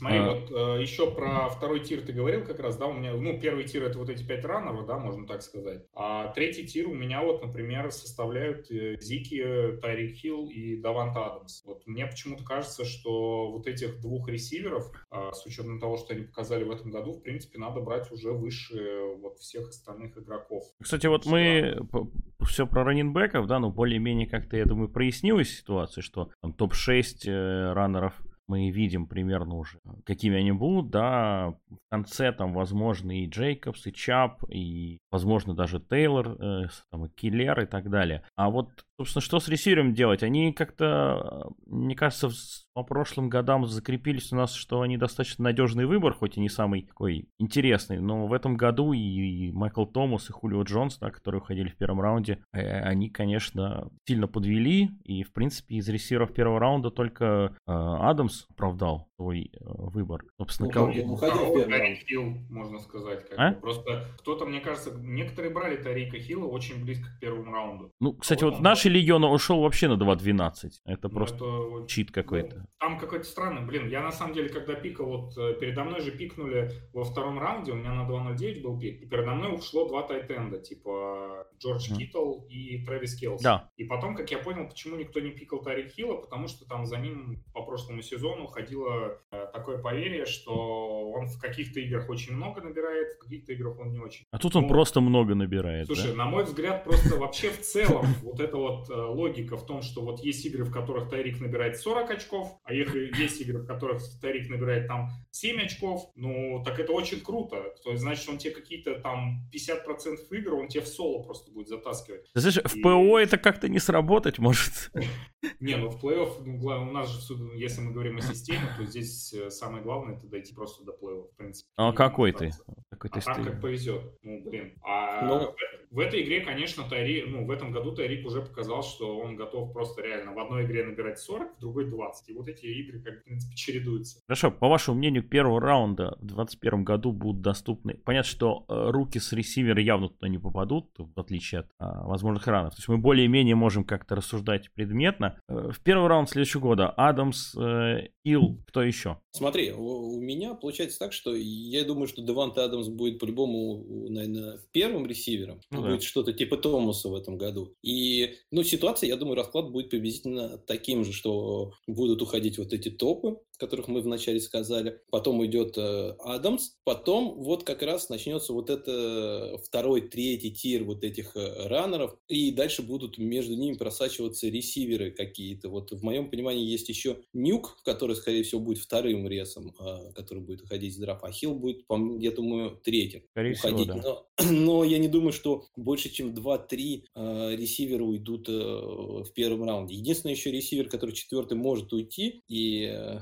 который, который, я думаю, вот, ну, после этого сезона ну, точно будет уходить э, в начале второго раунда, это Дикей. Вот у меня как бы вот, э, вот эти четыре как бы ресивер максимум, которые могут уйти еще в первом раунде. Но а я думаю, равно из них... А Дикс? Там тут вообще Хопкинс, я что-то понять не могу. М? Почему Хопкинс? Просто, ну, Тайрик это VR1 в нашем скоринге. Причем да. с большим запасом. Там очков на 60 от Хопкинса. Нет, подожди. В, если говорить про систему, то он, у него второй Адамс, и от него 14 очков э, до Хила. Адамса, да, я говорю про Хопкинса. То есть, вот ну, Хопкинс, да, но э, ты знаешь, я, думаю, я думаю, все-таки второй сезон в команде немножко, но влияет команда. То есть вы а, считаете, что вот доказанная статистика, да, то, что Тайрик уже пятый сезон там или какой играет в Канзасе, и, в принципе, нападение огненное, а, повлияет таким образом, что люди просто будут брать Хопкинса, ну, потому что, ребят, ну, второй сезон... Нет, ну, я думаю, Хопкинс будет три. Нет, я не, я не говорю, я считаю, что Хилл должен уходить теперь вторым обязательно. А, я она... считаю, что он вообще первым должен уходить, честно говоря. Ну, может быть, но э, как бы третьим, если говорить, то тут, в принципе, э, Хопкинс за счет имени имеет преимущество, но давайте не будем забывать, что в этом сезоне еще Дикс показывает просто цифру, то есть у него с Алином все замечательно, и, видимо, дальше тоже будет. И команда у Баффала, мягко говоря, неплохая. Вот. То есть вот этот момент меня больше интересует именно третьего ресивера. У нас, по-моему, четыре кандидата на этот пост есть. Хопкинс, Мэткалф, Дикс и отчасти э, Кинан Аллен, потому что тоже видим, что Гербертом у него все замечательно. Вот, ну, собственно... я бы даже Меткалфа брал выше просто из-за квотербека. То есть, на мой взгляд, вот у, да. Хилла, у Хилла это Махомс, у Адамса uh-huh. это Роджерс, у э, Меткалфа это Рассел Вилсон, а, Кайлер а Мюррей. Кайлер Мюррей. Ну, да, нет, ну, не знаю. Я вот, например, Дикс, э, у меня он и ниже, и Томаса, и Ридли идет все равно, и даже и Робинсона. А в этом сезоне я Дикс, между прочим, третий. Я знаю, да. Смотрите, Дикс э, как минимум будет почему уходить э, ниже, потому что, ну, есть такая тема, вот, ну, можно сказать, некий маятник, да, все-таки Дикса в этом сезоне, я вот даже помню, когда мы в пьяной лиге драфтовали, когда я его задрафтовал в пятом или в шестом раунде, но это суперфлекс, но не uh-huh. суть, а, Алексей Гриффитс прокомментировал таким таким образом, что это, ну, типа, фу. Ну, это, mm-hmm. типа, Стефан Дикс, это первый сезон в Ну, честно а, говоря, я а тоже не верил. Ресов, а всех этих ресов, ну, в том числе и Меткалфа, драфтовали где-то во втором-третьем раунде, ну, и выше, да. И получается, что вот то ожидание, которое было в прошлом сезоне, у тебя очень плохое. И вот это вот ожидание от этого сезона, ты где-то вот это суммируешь, и у тебя получается нечто среднее, на мой взгляд. И, ну, вот из этого нечто среднего Дикс явно будет ниже всех вот этих Тайрика Хилла и Адамса, и Меткалфа, и даже там Кина Нави. Поэтому чисто вот из этих соображений, что, ну, необходимо ожидать всегда от э, любого игрока какого-то усредненного показателя, мне кажется, Дикс не будет уходить в первом раунде. Да, я тоже не думаю. Я, говорю, я думаю, тут, туда могут попасть, э, скорее всего, 2-3 ресивера. Ну, может быть, да, это будет Адамс и Хилл, а не Хопкинс. Может быть, Хопкинс третьим будет уходить. Но я бы... Ну, между вот Хопкинсом и Хиллом у меня такое, как бы, это пограничное очень такое решение. Это нужно будет смотреть ближе. Да, да, там нужно будет смотреть, как команды будут на следующий год. Как ты правильно до этого сказал, что мы, как видим, по этому сезону, что Махомцев, в принципе, может просто бросать, и ему не обязательно использовать много э, выноса, он за счет как бы ресиверов может играть, и поэтому, конечно, Хилла а, есть большой сайт. Интересная статистика, как раз тоже прочитал. У Тайрика Хилла 57 тачдаунов, ну где-то столько пасовых, при этом это где-то в два раза больше, чем у Хулио Джонса, по-моему, Кинана Аллена, и еще у некоторых топчиков, то есть у него просто невообразимое количество тачдаунов. Набрал за всю карьеру. Раза в два ну, больше каких-то топов вообще. Ну, даже по этому сезону у него и у Адамса у них по 14 тачдаунов. Ну, огромное просто количество. Ну, просто, ну, мне кажется, тут логично все, потому что это два, ну, два-три реса, которые готовы просто, во-первых, за, за счет своих ног убегать, во-вторых, просто ловить там. Один убегает просто, да, там невероятной скорости, второй готов разорвать. Они, вру, вру, вру, вру, на самом деле у Хилла 16 тачдаунов, у него 14 тачдаунов э, на приеме и два еще выносом. Да. До того у него 16, как бы у него очень большое количество тачдаунов, которые, как мы знаем, что это не самая такая еще и постоянная стата, которая может изменяться, как бы от, меняться от сезона к сезону. Хотя, конечно, у Хилла оно, по-моему, в последнее время всегда как бы больше 10, но все равно как бы 16, конечно, это многовато, конечно, за 13 игр. Поэтому, ну вот я говорю, для меня вот эти два игрока они немножко как бы пограничны, а вот то, что вы говорили про, про, про Дикса и Алина, я бы их все равно ниже и Меткалфа, и Томаса, наверное, брал. И даже, возможно, Рид. Ну, Ален просто, знаешь, мне кажется, еще будут... Э, непонятно, как Херберт, конечно, закончит этот сезон, но вот, э, как говорят же, да, самые последние впечатления, они остаются где-то в памяти. И Херберт немного смазывает все-таки остаток вот этого сезона. И в целом, э, ну, за ним как такое некоторое э, клеится э, клише такое, что он и в студентах, и, в принципе, и вроде как в НФЛ сейчас показывает, что в решающих играх он немного становится не очень таким тербеком, которого мы видели в начале сезона, да, прям таки продуктивным. Поэтому, конечно, во второй сезон ожидать того, что вот Кинан Аллен с Хербертом будут показывать отличные цифры, наверное, ты будешь меньше ждать, да, чем там того же Махомса-Хилла, Роджерса-соответственно Адамса там и так. Да, потому что мне, мне кажется, вот этот осадочка останется, потому что все равно ты будешь сопоставлять все вот эти факторы, какой у тебя квотербек, какая у тебя линия, какая система нападения. Вот еще, да, вот как ты правильно говоришь, как бы какая система нападения всего этого, потому что я как понимаю, что кто у них, Энтони Дин, да, сейчас главный тренер, я не думаю, что он останется на следующий год. Ой, Его... Лин, Лин это да, Лин, мне кажется, да, вот если он останется, будет еще хуже, чем он не останется. Да, да, тут, да, тут так что я думаю, команда достаточно сильно изменится, и поэтому как будут использовать там, э, кто придет, какой тренер, что у него будет там, какое видение, это тоже очень сильно скажется на Алене, поэтому я его и ниже э, вот игроков, которым, ну, с которыми более понятно на данный момент все-таки ставлю. Потому что я думаю, вы мне тоже немного вот э, и недооцениваете того же как бы Майка Томаса, потому что все-таки... Да, кстати, вот что, собственно, с Майком? Каким он ну, будет? Для, для, ну, у меня он пятый идет, сразу против uh-huh. после Дикея. Uh-huh. Вот, э, Рез именно. То есть он выпадает да, да, да, с первого раунда, правильно? Ну, ну, я говорю, то, что, скорее всего, даже вот эти четыре все не попадут ресиверы в первый раунд. Он где-то будет, наверное, да, во втором раунде вот уходить теперь э, в середине, наверное, где-то его где-нибудь там позиции 20 вот, поэтому... Ань, а что ты хочешь сказать на то, что вот э, с 9, с 9 по 14 неделю, когда он играл, э, ну, несмотря на то, что Бриза не было там с 11, да, грубо говоря, он был в R19. Это вот ты имеешь в виду с 9 на 9, да, неделю? С 9 по 14, когда Томас вышел вот играть, вот после своей травмы, да, вот это непонятно, травма, не травма, психологически и далее, он э, был в R19. Ну, то есть даже здоровый, ну, условно. Даже здоровый, условно, он не, не показывает. В команде, которая просто, ну, по сути, одна из лучших в НФЛ сейчас, он был в R19. Ну, он же там большую часть этих игр провел с Тайсоном Хиллом. Ну, две игры с Бризом, да, остальные с Тайсоном Хиллом. И там, по-моему, как раз у него первые игры там были не очень удачные, а потом как раз если брать последние несколько игр, то наоборот, он как-то набрал более-менее такой средний свой оборот и там по 15 очков набирает. Ну, да, и... там две игры с Атлантой были по 19 очков. Да, да. Я не знаю, можно считать?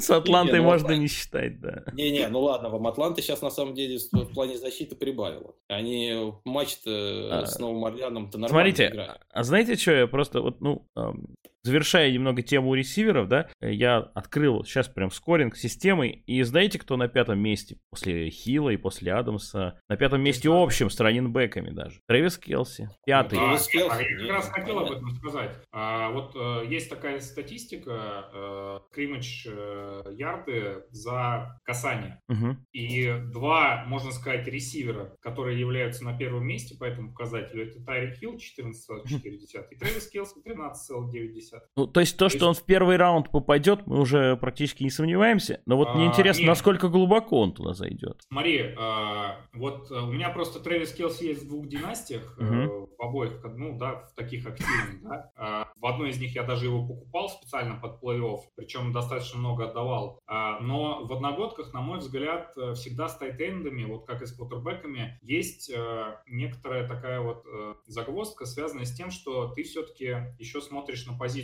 насколько она премиальная, да, насколько вот ты просто взять тайтенда, если он у тебя Трэвис Келси тот же самый вылетел, да, но тебе его, по сути, неким заменить, а ты взял вот такого крутейшего игрока в первом раунде, у тебя весь драфт от этого строился. А когда ты берешь в первых пяти раундах там на 3-4 позиции стартовые раннеров, да, и у тебя там они все меняются друг между другом, тебе гораздо проще потом играть, на мой взгляд. То есть здесь все-таки вмешивается еще стратегия по драфту и соотношение ценности. Ценность позиции. Вот именно mm. ценность, да. Хотя Трэвис Келси, казалось бы, это вот игрок, которого ты ставишь, и он над всеми остальными ресиверами очень много приносит, но я даже не знаю, это интуитивно. Но пятый, интуитивно. ребят, пятый, пятый, среди всех, среди раннеров, среди ресиверов. Не, я абсолютно с тобой согласен. Я бы Трэвиса Келси брал, конечно, выше, но я его не брал даже во втором раунде чисто из-за этого, потому что мне легче строить драфт тогда, когда у меня сначала забиты вот эти премиальные позиции раннинбека и вайд-ресивера, потому То что есть, там э... глубина. Я, я могу ошибиться вот в первых там шести раундах в одном ресивере, в одном раннере, но у меня все равно в шести раундах будет еще два ресивера и два раннера, которые мне старт заполнят. Но если я ошибусь с тайтендом в первом раунде, да, к примеру, не возьму его точнее, то в девятом, десятом, двадцать пятом раунде я еще наберу себе тайтендов, которые, в принципе, в суммарно, они, конечно, будут набирать чуть хуже, чем Келси, но в целом они будут... Чуть!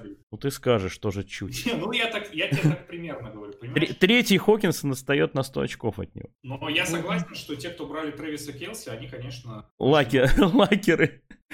Не, почему лакеры? На самом деле это, ну, очевидно было, что Келси это... И Китл, и Келси это хорошая стратегия. Ну, вы, вы, то есть вы бы ни за что его в середине первого не взяли? Середине, ну, смотри, конечно. не, ну, смотри, что значит, э, вот если так рассматривать, да, мы сказали, что есть э, железные там вот шесть как бы раннеров, которых, э, выше mm. которых не, не возьмешь все равно Келси, да, а потом есть, опять же, скорее всего, ну, допустим, там Адамс, например, и Хилл. Ну, вот, вот они ушли, да, вот двое. они ушли. Это, это, смотри, это, это уже 8 как бы позиций. Ну знаем, вот да, допустим, допустим, допустим. Девятым И ты вот бы убрал? Э, нет, я, наверное, как, бы, как бы мне тоже, вот как Ильдар говорит, что мне не, не так нравится строить свой ростер, начиная именно с позиции Тайтен. Мне нравится, чтобы у меня был в первом раунде, все-таки я взял, э, взял бы вот э, раннера, которого я бы мог вложиться, который может выстрелить и, и стать прям топом мне на весь сезон. Я бы скорее там вот этих всех э, Чаба и Клера, uh-huh. наверное, взял бы выше. И вот уже, знаешь, если бы я вот Келси, мне кажется, идеальный такой вариант, если убрать день на, в конце первого раунда на развороте. Ты берешь, ну, да. например, там э, какого-нибудь, ну, например, вот все шесть эти ушли, да, ушел, например, Адамс, ушел Хилл, э, и вот, например, ты в конце там берешь, еще ушел, Шон Перчап и Клерю, как раз взять, например, Джейкобса и Келси на развороте. Вот, например, такой вариант мне более-менее нравится. Потому что, например, взять, например, Келси над Дикеем я бы взял. Uh-huh. И вот, вот так бы я взял. Но это, опять же, как мы говорим, конец первого раунда. Вот конец первого раунда, скорее переходящий уже в начало второго. Вот там бы, мне кажется, Келси все равно будут брать. И вот, э, мне кажется, там вот оптимальное его место, где можно взять. Хорошо, если, э, в принципе, я, ну, наверное, согласен, хотя я бы, наверное, рискнул Келси 9 там взять. А, ну, заканчивай, давай э, заканчивай эту тему уже, мы вроде всех так обсудили. А, но если говорить о раненбеках, которых мы а, намного меньше думали в этом сезоне, да, но, собственно, игнорировать набор их очков сложно. Как ты думаешь, Ильдар, э, Ильматик вместе думаете, уголовая гидра? Джеймс Робинсон и Тейлор потянут? Ох, вот насчет Робинсона у меня все-таки, конечно, сомнения стоит. У меня он, э, ну, если вот как бы второй тир, как мы, если бы все-таки разбить на две части, на две составляющие, то у меня как раз Робинсон уходит даже, не входит даже в него, он чуть ниже Тейлора как раз идет. Они оба вот где-то там э, у меня получается 11, 12, 13, 13 и 14 э, раннера. Э, с Робинсоном э, у меня проблема больше связана с тем, что я не очень представляю, что будет себя представлять Егоры пока на следующий год. Э, самая главная загвоздка. Вот. И что там будет, кого они возьмут на драфте, как они будут строить свою команду, останется ли тот же Груден, что там, кто будет квотером слишком много вопросов. С Тейлором, ну, да, вот. Вообще, конечно, немножко такой странный получается, да, сезон, э, наоборот. Обычно э, у нас в этом сезоне в самом начале, в самом начале взрывали ресиверы, да, а под да. конец э, руки с раненбеки накатили. Хотя обычно... А Гибсон еще, да, да, третий Гибсон, да, конечно. Да, еще Гибсон, да. И, но Ну, что, что обычно наоборот а, случается. Обычно mm-hmm. э, раннеры по началу сезона выстреливают сразу, да, а ресиверы в конце года на, накатывают. В этом году получилось все наоборот. Поэтому, мне кажется, ресиверы, которые новички этого года, они будут, наверное, чуть более интересны мне на следующий год, чем вот эти раннеры. Но потому что все равно есть, я говорю, как бы у Робинсона есть непонятки с командой Тейлора. Ну, да, он сейчас вот неплохо показывает свою игру. Ну, блин, мне в некоторых играх он совершенно не нравился. Я не знаю, может быть, это было с травмой связано. Плюс подход Райха к этому, когда он задействует э, не пойми какое количество этих раннеров и что изменится на следующий год. Тут сложно понять. То же самое и с Вашингтоном. Кто будет квотербеком, как будет там делиться э, нападение, будут ли бросать там уже Гибсон, потому что если, опять же, у него не будет как бы никаких кэчей, и там будет какой-нибудь Макисик все время, и квотербек типа Алекс Смит, то... Ну вот они у меня идут, они идут почти подряд. Тут Тейлор, Робинсон, Доббинс и Гибсон у меня. А за ними Дрейк, Карсон уже, Свифт, Эйкерс и Монти. А что Ильдар нам скажет? Велите руки с раненбеков. По Тейлору я бы еще добавил, что я согласен, в принципе, абсолютно с то, что сказал Саша. А по Тейлору я бы добавил, что там все-таки возвращается помимо имеющихся Вилкинса и Хайнса, это Марлон Мак, который Но тоже... К- контракт кончился, его не продлят, я думаю. А, то, вот это я, честно Да, там еще заканчиваются контракты у обоих квотеров и у Риверса. И... У, Мак, у Мака тогда, скорее всего, вряд ли продлят. А, но Тейлор, на самом деле, вот несмотря на то, что, да, ходит шуткой, опять-таки везде в интернете, то, что там Тейлора на забеге на 64 ярда был а, такой коридор, в который влезло бы, наверное, 10 команд НФЛ, я не знаю, и даже Трент Ричардсон туда бы поместился. А, я думаю, все равно он показывает очень хороший футбол, и, в принципе, если э, не будет Марлона Мака, то я бы Тейлора действительно брал высоко. Понятно, что я бы брал его ниже, чем Чаба и Экелера, потому что, на мой взгляд, это вот тир, который идет а, чуть выше. Ну, у Саши ниже, там, на мой взгляд, даже Робинсон и Тейлор у меня будут выше микса, да, потому что, ну, опять-таки, мне кажется, у Индианаполиса лучше линия, чем у Цинциннати, и вряд ли Цинциннати сможет за один сезон все исправить. А, а по Робинсону просто, на мой взгляд, он действительно очень круто играет, и мне кажется, вряд ли они будут брать раненбека, они будут усиливать, возможно, квотербек. Собственно, такие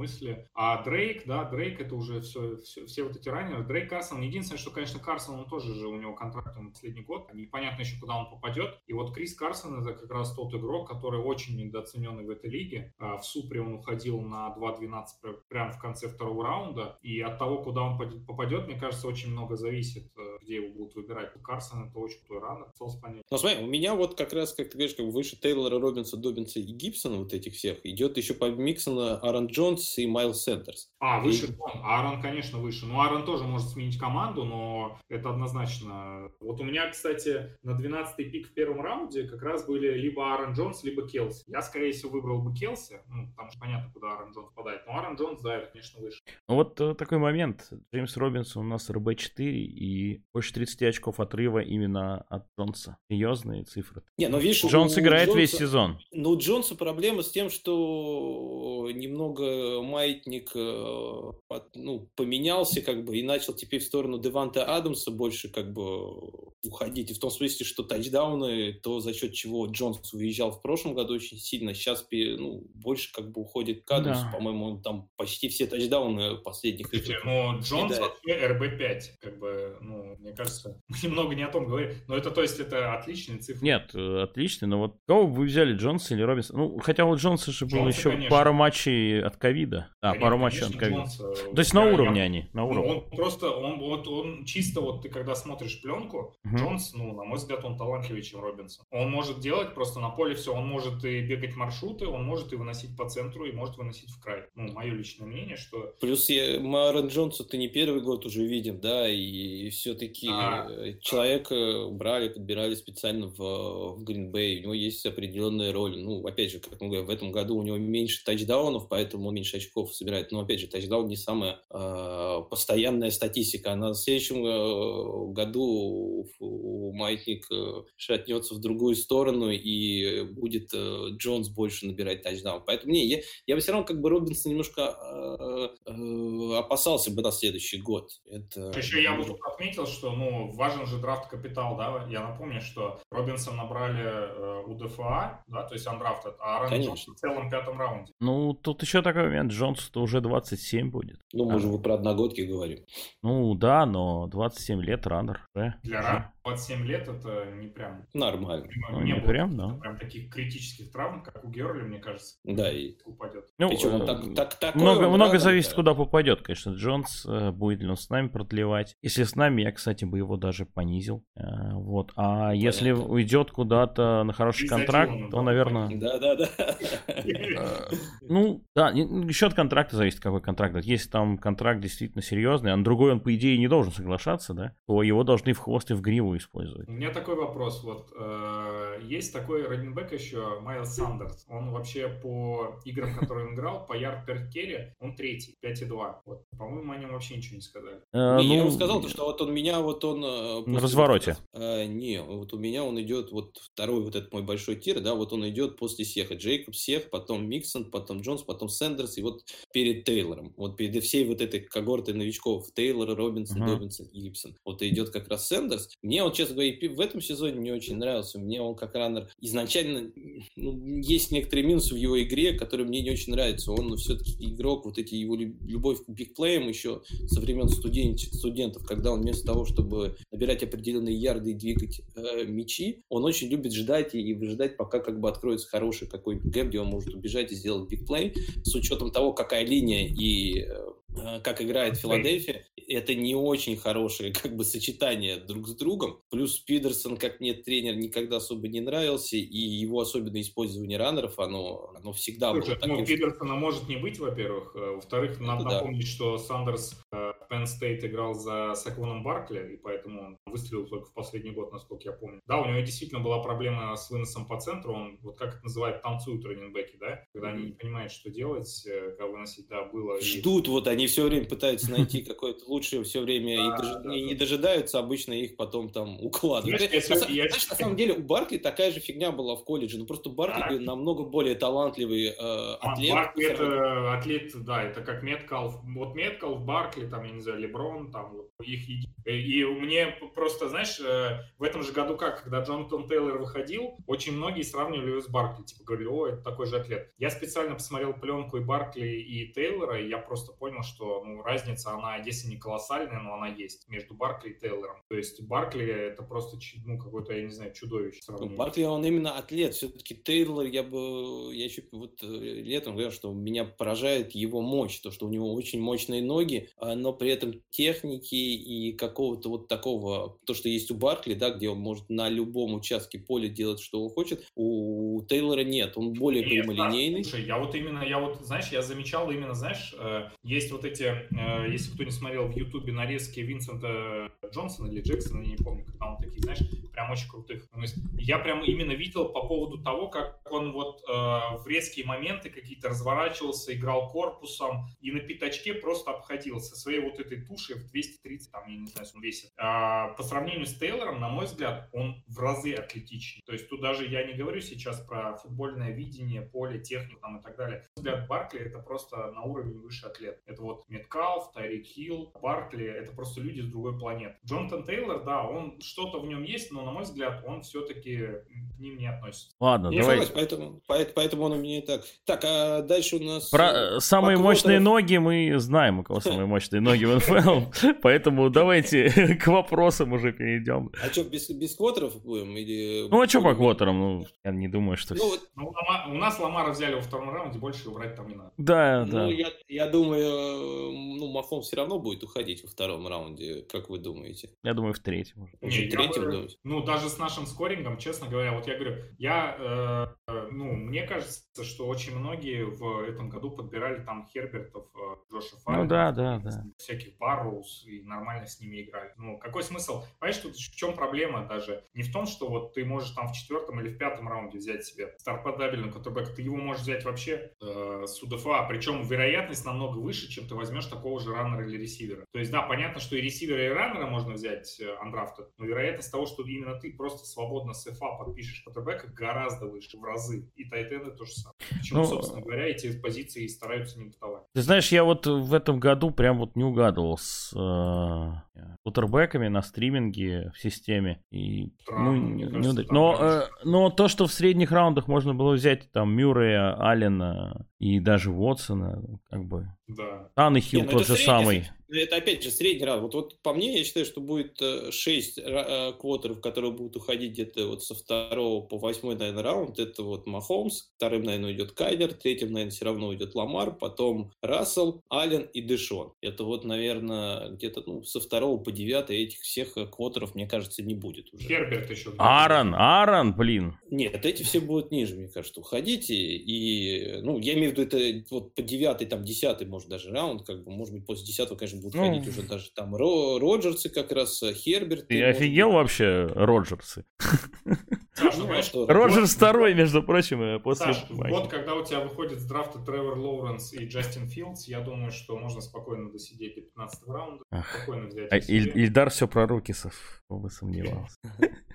Не, я вот тоже с Ильдаром просто в этом плане согласен. Я стримил квотеров э, везде почти, да, там и, ну, в одном, в одной лиге вот стримил и пока не, не, не взял Херберт, и тот стал моим основным, да, квотером.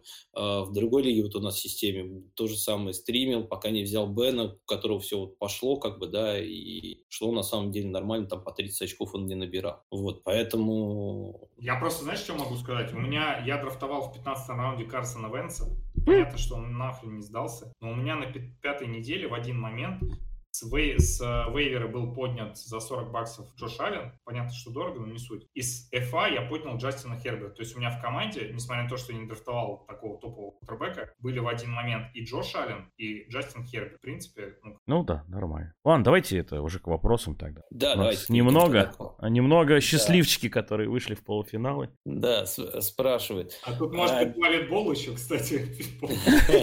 Может, да, еще неизвестно, где они там. Есть тут парочка, да. Так, э, давайте начнем с первого вопроса. Это по Цинциннати. Доверять ли Тайлеру Бойду в оставшихся в матче идти Хиггинсу? Что вы думаете? Нападение Цинциннати сейчас. Они с Питтсбургом играют э, во вторник, я бы нападение Цинциннати с Питтсбургом вообще не доверял. А уж до финала, мне кажется, это слишком сильно загадывает. То есть, ну, там надо смотреть, как они сыграют с Питтсбургом. Ну, я бы, я бы старался не ставить. А финал у них, знаешь, сейчас тебе скажу. С Хьюстоном у них. Хьюстон. Ну, Хьюстон хороший, хороший конечно. Хьюстон хороший матчап, да. Ну, тут, то есть, вот зависит от матчапа, честно говоря. А. Ну, там кто, Брэндон Аллен стартует. Ну, что можно ждать от Брэндона Аллена? Ну, 9 таргетов Бойда, например. Ну, что-то в последнее время их так много не стало. Я бы на самом деле склонился бы здесь использовать больше Хиггинса. Я бы Хиггинсу больше, чем Бойду даже доверял. Вот что с Финли, что с Анином. Вот О, Хиггинс, вопрос про сейчас... Бойда.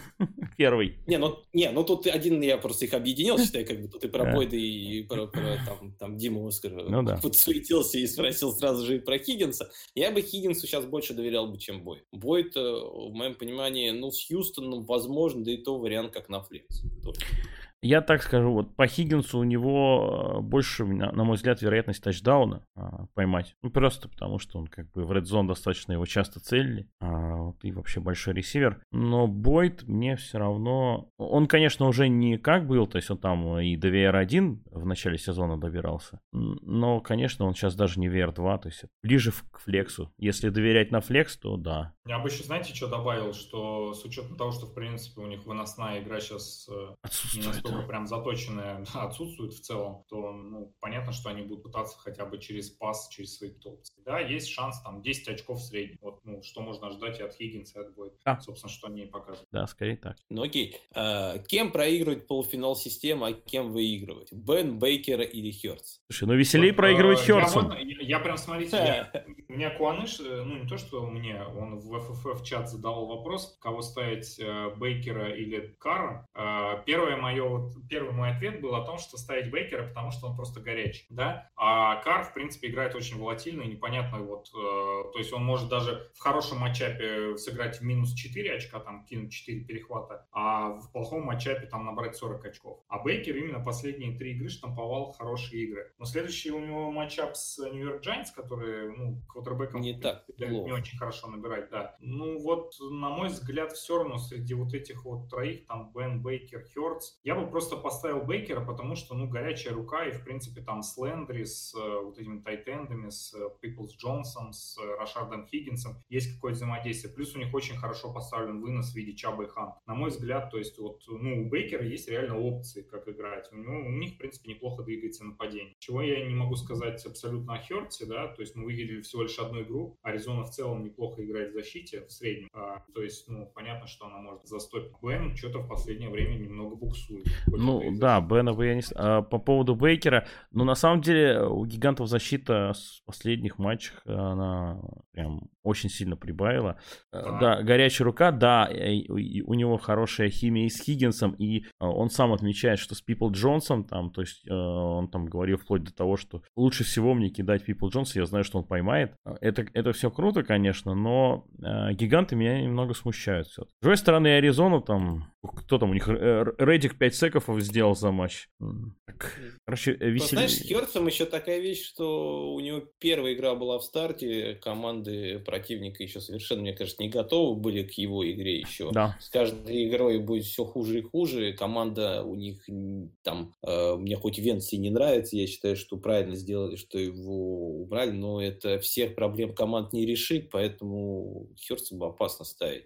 Как и Бена, на самом деле. Хоть человек бросает сейчас под 40 там лишним раз, стал больше бросать качество, от этого только ухудшилось, потому что без выноса, я как говорю, мы стали очень предсказуемы. Mm-hmm. Поэтому тут, конечно, наверное, я бы э, выбрал, наверное, Мейфилда. Хотя, Блин, конечно, матчап у Бена хороший на а, это. Да, вот если рассуждать чисто логически, то, конечно, лучше ставить Бена. Если рассуждать чисто душой, то, наверное, Мейфилд, ну просто потому что, да, ты веришь в то, что этот стрик, он продолжится, и он взял. Кстати, ну вот так, на секундочку, если кто-то не смотрел, я очень советую посмотреть по Джалину Херцу в Ютубе нарезку о том, как он готовился и выходил на драфт. Очень молодой, очень талантливый бэк, 22 года всего. Ну, на самом деле интересно. То есть, и у него действительно, на мой взгляд, хорошие перспективы в этой лиге. Просто, ну, э, грубо говоря, стоить, строить некую проекцию на то, как он сыграет э, в своем втором матче на основании всего лишь одного матча в НФЛ, на мой взгляд, э, это строить из себя некого бога, что ли, да, наверное, фэнтези. Не, ну смотри, ну согласись, что, наверное, лучше, лучше, чем прошлую игру он не сыграет. Ну, ну... мне тяжело представить, что он против... Э, с кем Филадельфия сейчас играет? Э, с... Аризоной. Аризоной. Аризона, да, нет Аризон... какой-то второй точки, чтобы построить вот такой проект, понимаешь? Вот я, собственно, о чем пытаюсь сказать. То есть на основании одного матча, вот как ты говоришь, ну, невозможно сделать никаких выводов. Просто потому, что в этом матче они могли готовиться вообще к другому геймплану. Карсон Венс и Джален Хёртс, грубо говоря, это да, разные, совершенно разные, да. Разные игроки. У тебя, то есть, но единственное, что, подожди, против кого они играют? Вот, Аризона. Против Аризона. Вот, я, я что интересное читал. А, Джален Хёртс — это практически копия Кайлера Мюррея. Ну, а не. А, не, ну, э, скажем так, подожди, не, ну стоп, это не про, я не говорю по таланту, я говорю по принципу, то есть это принцип квотербек, который способен бегать и который, в принципе, неплохо перемещает мяч. И я к чему это говорю? Защита Аризоны на каждой тренировке, в принципе, играет с точно таким же квотербеком. Ну, это уже такой. Ну, короче, ну, с кем, кем вы проигрываете? Беном? Я Беном, ладно. Я, я э, ну, что-то я бы, наверное, не знаю, я бы, наверное, все-таки Бейкера поставил на эту неделю. Но это мы говорим про... Тут два вопроса. Кем проиграть, а кем выиграть? А, мы не знаем, что ему надо, как бы. Не-не, ты правильно сказал, веселее всего будет проиграть э, Херцу, потому что, как бы, ну, самая веселая из всех этих опций, потому что мы про нее меньше всего знаем. Обиднее всего будет проиграть, ну, обиднее будет с Беном и с Бейкером проиграть. Тут хотя бы можно сказать, ну, это Херц. Да, да, а, э, ну, я рискнул, что, у меня Кахонос были хотя бы, не то, что вы. Ну ладно, короче, Бейкер Херц, да? Да. Какие вы допускали ошибки в ПО и как их избежать? А, нет ПО, нет проблемы. Нет ПО, нет проблем. Э, ну, самое главное могу сказать про плей-офф ошибку, которую я иногда допускал. Вот, например, в прошлом году у меня было 9 лиг, в 8 из них я вышел в плей-офф. И, ну, все-таки 8 лиг достаточно не так просто там ну, уследить от плей-офф, потому что там нужно, мне кажется, более внимательно каждой лиге подходить. Я в некоторых лигах немножко э, проспал вейвер. И, ну, как мне казалось, что уже как бы в плей-офф у меня команда ну, уже стало как бы нормально, у меня все уже четко, и ничего не поменяется, и, в принципе, ну, пропустил, ничего страшного там. А и другие игроки там по, в некоторых лигах, где я не дошел там до финала, все-таки подняли в некоторых лигах игроков, которых я мог бы поднять, да, и они поставили их против меня, и в итоге они им там принесли победы. Так что Слушай, самое главное... Я абсолютно согласен. Да. Знаешь, как, это, как, как бы don't stop hustling, как бы все время работайте и не убирайте руку с пульса, даже если вы вышли в плей-офф, это еще только полдела. Хотя, как вот Эльдар правильно сказал, то, что для меня, я считаю, что в фэнтези самое главное, нужно рассчитывать на выход в плей-офф. Плей-офф может всегда случиться что угодно. Здесь, вон, как мы с Ротс в прошлом году играли в полуфинале на династии ФФФ, э, казалось бы, он должен был, по идее, выигрывать, но Дрейк э, сделал 40 с чем-то очков, и там, конечно, шансов. А у него, наоборот, Кук сломался в той игре, и понятное дело, что ну, и... было мало чего. Меня, кстати, тоже Дрейк закопал в одной династии, хотя я должен был выигрывать. Но ну, я, я с тобой ну... полностью согласен. На самом деле, вот у меня то же самое. Если я там выхожу в ПО, я вижу, что у меня команда более-менее сформирована, я э, вот, тоже замечал, что я начинаю... немножко педали, отпускать. как бы. Так нельзя. Ну, вот это самая да. большая ошибка. Ну, да, что скажешь. Помимо того, что вы сказали, еще может быть такая ошибка, как оверреактить по поводу результата. То есть, ну, у тебя есть состав, у тебя все сделал правильно. Ты, ну, можешь продумать там ту или иную стратегию, ты поставил того или иного игрока, ты для себя принял, что это правильное решение, а после того, как они сыграли, ты проиграл. Ну, такое случается. У тебя случается, что у тебя команда, которая набирала 180 очков последние 4 игры, может набрать 8. Это НФЛ. И самое плохое, что можно сделать, это принять, ну, этот результат, то есть, точнее, не принять его, а наоборот, устраиваться по этому. Надо понимать, что, как и любое событие в этой жизни, это теория вероятности, ты можешь в какой-то секунде проиграть с отличной командой и выиграть с э, плохой командой. Поэтому надо все воспринимать просто как некое событие, на которое ты, в принципе, не можешь особо сильно влиять, кроме того, как вот поставить игроков. Ну да, я как согласен тоже, да, вот э, не даже не оверреактить, скорее, наверное, овер, оверфинк, ну, овердумать, как бы, перед, ну, как mm-hmm. бы не обмануть самого себя в некоторых моментах. Вот а как здесь вопрос с ну, как, как, как спрашивает, поставить ли Болдена вместо Дионта Джонсона, например, да? Ну... А, кстати, я думал, что Эльдар сейчас скажет, а я не ошибаюсь в ПО, и все. Нет, слушай, на самом деле, вот по поводу ставить Дионта Джонсона или Лина Болдена, у меня был э, ну, несколько сезонов уже в Суперлиге. И у меня был какой-то сезон, когда у меня была с драфта отвратительная команда, и я там даже на какой-то момент шел там 2-6 или каким-то таким счетом в плей-офф, и потом я просто каждый э, тур начал отчислять вот этих игроков с драфта и добавлять туда СФА. В чем, собственно, смысл? Ну, а к чему я это говорю? То, что иногда игроки СФА с хорошим матчапом могут, конечно, принести гораздо больше. В принципе, такая стратегия стратегия, она имеет право быть. Просто если вы как бы ей придерживаетесь, придерживайтесь, как бы ставьте а, и ждите соответствующий результат. Ну, не получился, окей, ну, не в этот год, значит, следующий. Кстати, я бы добавил еще, что э, в рамках системы запрещено игрокам выбывающим поднимать игроков с ФА. То есть уже в полуфинале у вас конкурентов за ФА намного меньше. И действительно можно там интересно что-то найти, во-первых, а во-вторых, забрать игрока, который может помочь вашему сопернику. Да, это тоже не забывайте. Так, так, Ир Смит for real, спрашивает нас. Ну, да, for real. ну, for real. последние шесть игр у него четыре показателя Titan 1. И, на мой взгляд, ну, это один из самых талантливых молодых Тайтенов. Для династии это идеальный вариант. Если он у вас сейчас есть в династии, это очень хорошо. Если нет, попробуйте его приобрести еще этим летом, если вам, конечно, кто-нибудь его продаст. А, но если продадут, берите. Но в одногодках сейчас, конечно, ну мы это обсудили в самом начале немножко, да, как раз по Ирву Смиту вот, и всем Тайтендам, а, там, Томасам, которым мы думаем, вот, э, что мы думаем по этому поводу. Так что, я думаю, тут особо добавить нечего. Да? Или есть что сказать еще? Ну, Артем? вроде против Чикаго у него матчап для Тайтенда неплохой. Но смущает, конечно, то, что он... Э, я не помню, Рудольф же играл против... Не играл, по-моему, против Тампы. Не играл, и, не, и на этой неделе а, тоже не играл. А почему тогда, я сейчас смотрю, вот у Ирва, у него 35% снэпов, все. Вот это меня смущает. То есть даже без Рудольфа он не получил достаточно. Нет, так он пасовый Тайтенд. Он именно на ну, пасовых очень хорошо. Все равно маловато.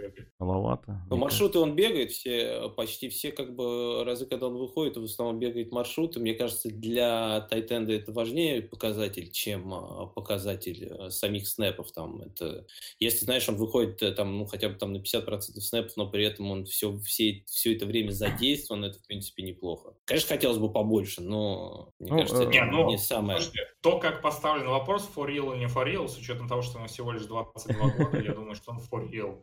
Да, да. Он реален Мы можем сказать, он, мы видели его потерю. Так, ладно, дальше как бы э, простой вопрос. Кто лучше ведущий ФФФ? Эльматик. Да, Саша да, Матик. Я да. думаю, это, это понятно.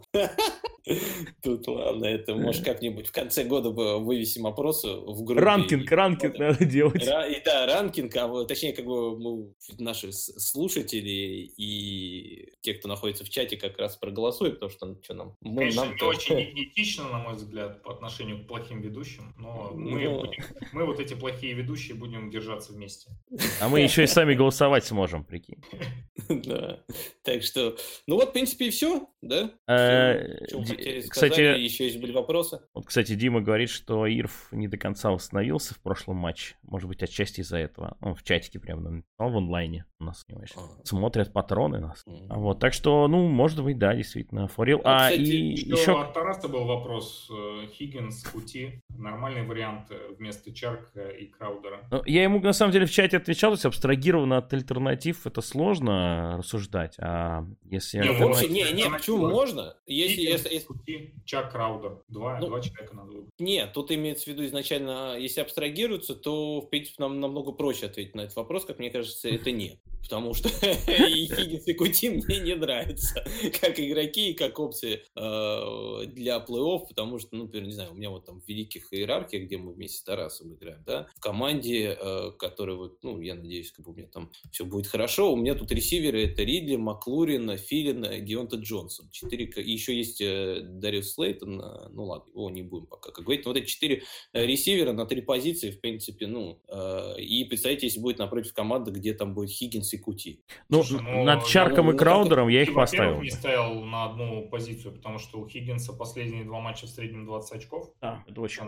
Ну, это, это в тех, потому что как бы Кливленд там под 40 плюс очков набирал mm. в обоих последних ну, играх. Слушайте, Балтимор, как бы я бы не сказал, что прям самый легкий матчап. Там, конечно, Giants следующие. Не, просто тут еще как, знаете, можно рассуждать. Вот у Хиггинса и у Кути в целом сложные матчапы. То есть Хиггинс играет против Giants, а Кути играет против Индианаполиса. Да, Индианаполис исторически. Слушай, а у Чарка и Краудера сложные команды, свои. А у, не, ну а слушайте, у Чарка и Краудера это тоже матчапы, да, могут быть не самые сложные, но, извините, они тогда в одном и том же, получается, положении по сравнению с этими ресиверами. Ну... То есть ожидать от того, что Чарк наберет больше, ну, наверное, с учетом того, что выходит меньше, я бы все-таки Чарка ставил. Ну, может быть, кстати, да, я может быть. Из этих четырех, ну, Краудер, тем более, если будет играть. Ну, Он мало набирает, кстати, в последних. Да? Да. А, ну тогда я бы ставил да. Чарка и Хиггинса. Ну, для меня это просто изи решение было. Если ну, пожалуй, да, согласен, согласен, да. Не, я, это, ну, если говорить абстрагированно, я говорю, мне не нравится ни один из этих вариантов, я бы не хотел видеть у себя их в ростере. Если говорить уже конкретно между этими игроками, понятное дело, я с вами полностью согласен, что Чарка это намного выше, чем эти два игрока, а, а вот Краудер наоборот, потому что в Краудера тоже в последнее время не верю. Там много что изменилось в Джетс за последнее время. Ну, Мимс, Переман там. Да, да, да, да. Там много чего изменилось. Плюс с учетом того, что ну сколько можно рассчитывать там а, у Джетс? Один, два максимум тачдауна за игру, да? Так что это надо еще угадать, кто из них как бы там занесет. Подождите, а там Брэкстон Берриус, он же набирает, по-моему, тоже неплохо. Ну, да, тоже, да. Матче. Не, он уже... Короче, ну, мы Тарасу как смогли ответили. Вот. А, что у нас есть там еще вопросики-то?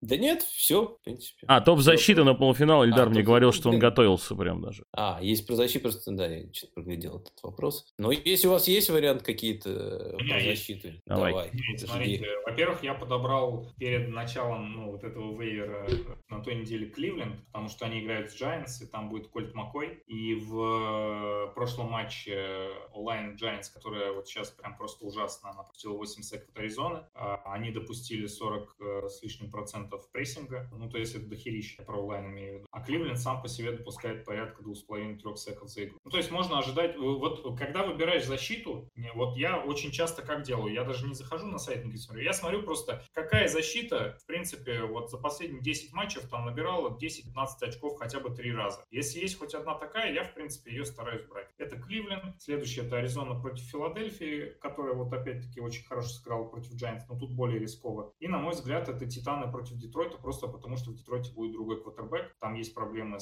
э, ресиверами, но там единственное, что, конечно, они выносом могут Титанов выносить, да, это есть. Поэтому я бы их так рангировал. Кливленд, Титанов. Ну, это из таких прям, потому что вопрос состоял как? Не те, которые есть вообще самые топовые защиты, а те, которые есть на вейвере. Да-да-да. Три защиты на вейвере, которые можно брать. Слушай, а, а, я... а вы уверены, что Макой-то будет играть, а не Джонс? Там, по-моему, неизвестно. Что Кольт Макой будет играть. Ну, Уже точно? Да, даже если будет Дэниел Джонс играть, неизвестно он в матче играл, и, собственно говоря, ничего не поменялось. Неизвестно. Просто Кольт Макой, грубо говоря, даст еще больше шансов. Давайте такой ну, по понятно, последний да. блиц-опрос. Тут Дима э, нам аж три значит, вопроса прислал быстреньких. Агалор против Чарджерс, Хиггинс против Питы или Ригар против Аризоны? Прям по-быстрому кто? Так, еще раз. Э, Агалор Чарджерс, Хиггинс против Питтсбурга и Ригар против Аризоны. Ну, Ригара ну, бы я ну, вычеркнул первым. Против Аризоны гораздо лучше, чем против Питтсбурга ставить. Ну, может быть, Агалор. Чарджерс, Чарджерс я бы тоже против Чарджерса я бы Агалора. Агалор очень хорошо набирает, Раггса не будет. Агалор uh-huh. это приблизительно такой же растягивающий ресивер. Ну, понятно, что ему Раггс наплевать. Я, правда, в одном где-то вопросе высказал свое мнение, что вот из-за того, что Раггс не будет играть, конечно, очень, он, он очень много внимания отвлекает. Него могут не кидать, но он растягивает лобами поле. То есть, да, тут может что-то поменяться. Но что-то мне оговорка-то в этом сезоне очень нравится. Мне кажется, его более чаржа надо ставить. Ну, Галора там тоже такие игры непонятные. То он набирает, то не набирает. Особо закономерностей, почему происходит это, нету. Тут не ну, Конечно, против, против вас не очень охота ставить какого-то реса вообще в целом. Но, с другой стороны, там надо смотреть, конечно, кто сейчас будет возвращаться. У нас э, последние игры из Баффало-то вообще не было, ну, как бы корнеров, э, ну, основные корнеры не играли, поэтому, ну, там, говорит, по-моему, Хейден должен вернуться еще, поэтому надо смотреть. Но я согласен, что из всех... Э, а сколько нужно выбрать? Одного или одного, просто одного, просто, просто а. одного, да. По, по я ну, ну, я думаю, да. Это вот Агалор, Хиггинс и Ригер, как бы последняя самая опция была моей. Второй Блиц, Блиц, Блиц, помните. Ив Смит или Логан Томас, но в стандартном скоринге. То есть у кого на тачдаун шансы выше, скажем так. Взгляд Логан Томас. А, наверное. За счет э, защиты и за счет того, что у него нет э, особо сильной конкуренции на пасовый тачдаун, на мой взгляд. Потому что... Но при этом Чикаго одна из лучших команд, э, больше всех пропускающих от тайтендов. А Миннесота, угу. Миннесота против Чикаго играет как раз. Ну, Тут... это, знаешь, надеяться сложно. на то, что э, Миннесота заэксплойтит вот этот матчап. Э, а у них же Кук есть, у них да, есть в Джефферсон, у них есть один Тилин. Там, я не знаю, просто, на мой взгляд, тут четыре цели, да, такие, которые в Red Zone играют еще. Может, и Казин занесет. Угу. А в Вашингтоне их просто вот, ну, по вторых. И Логан Томас одна из них. Логично. Ну, да, ну там, ну, возможно, но я говорю, как бы, я бы все равно, наверное, Смита все-таки выше бы стоял, чем Томас на эту неделю. Ну, вот ну это опять же, это очень, это очень, это, это, ну, но это в основном как в PPR, как бы не в стандарте. Я бы их, его больше там ставил, чем в стандарте. В стандарте не знаю, я так не прикидывал, но, блин, они все равно, это, это будет как коинфлип. Кому-то больше нравится этот вариант, кому-то больше это, тут угадать изначально тяжело. В стандарте у Тайтенда главное тачдаун, ну, если это не Келс. Вот, так что у Логана, по-моему, шансы выше. Слушайте, а Логан же играет с Сиэтлом, правильно? Да, да. Ну, Сиэтл в целом против Тайтендов-то нормально дает очков. То есть, ну, и... они, они даже больше, чем Чикаго дают.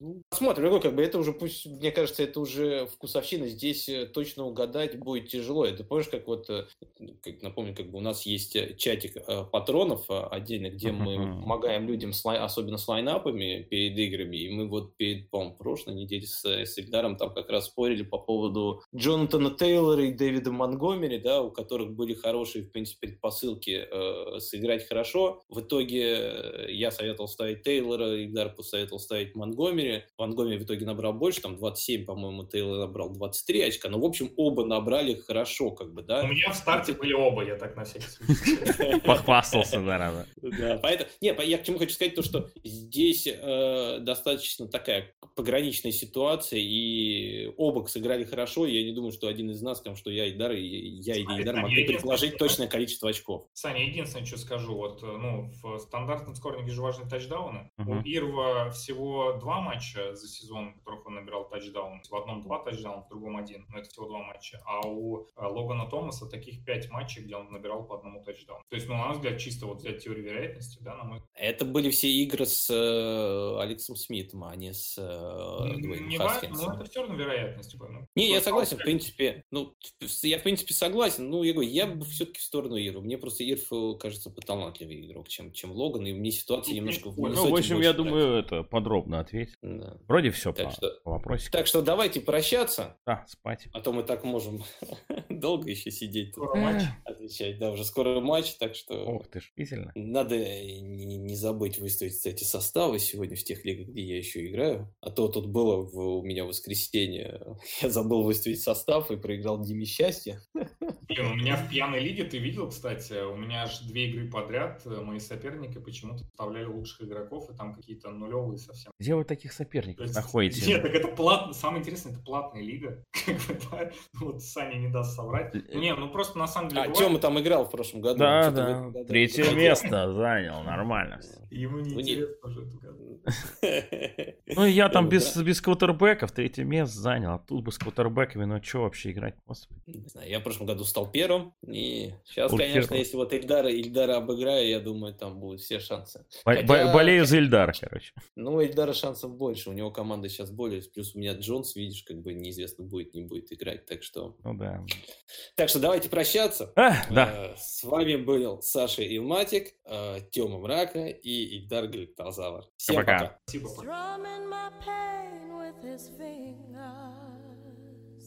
Singing my life with his words, killing me softly with his song, killing me softly with his song, telling my whole life with his words, killing me softly with his song.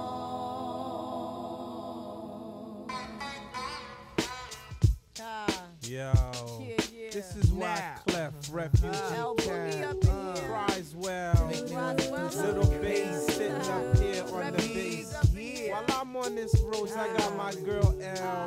One time, one time. Hey yo, L,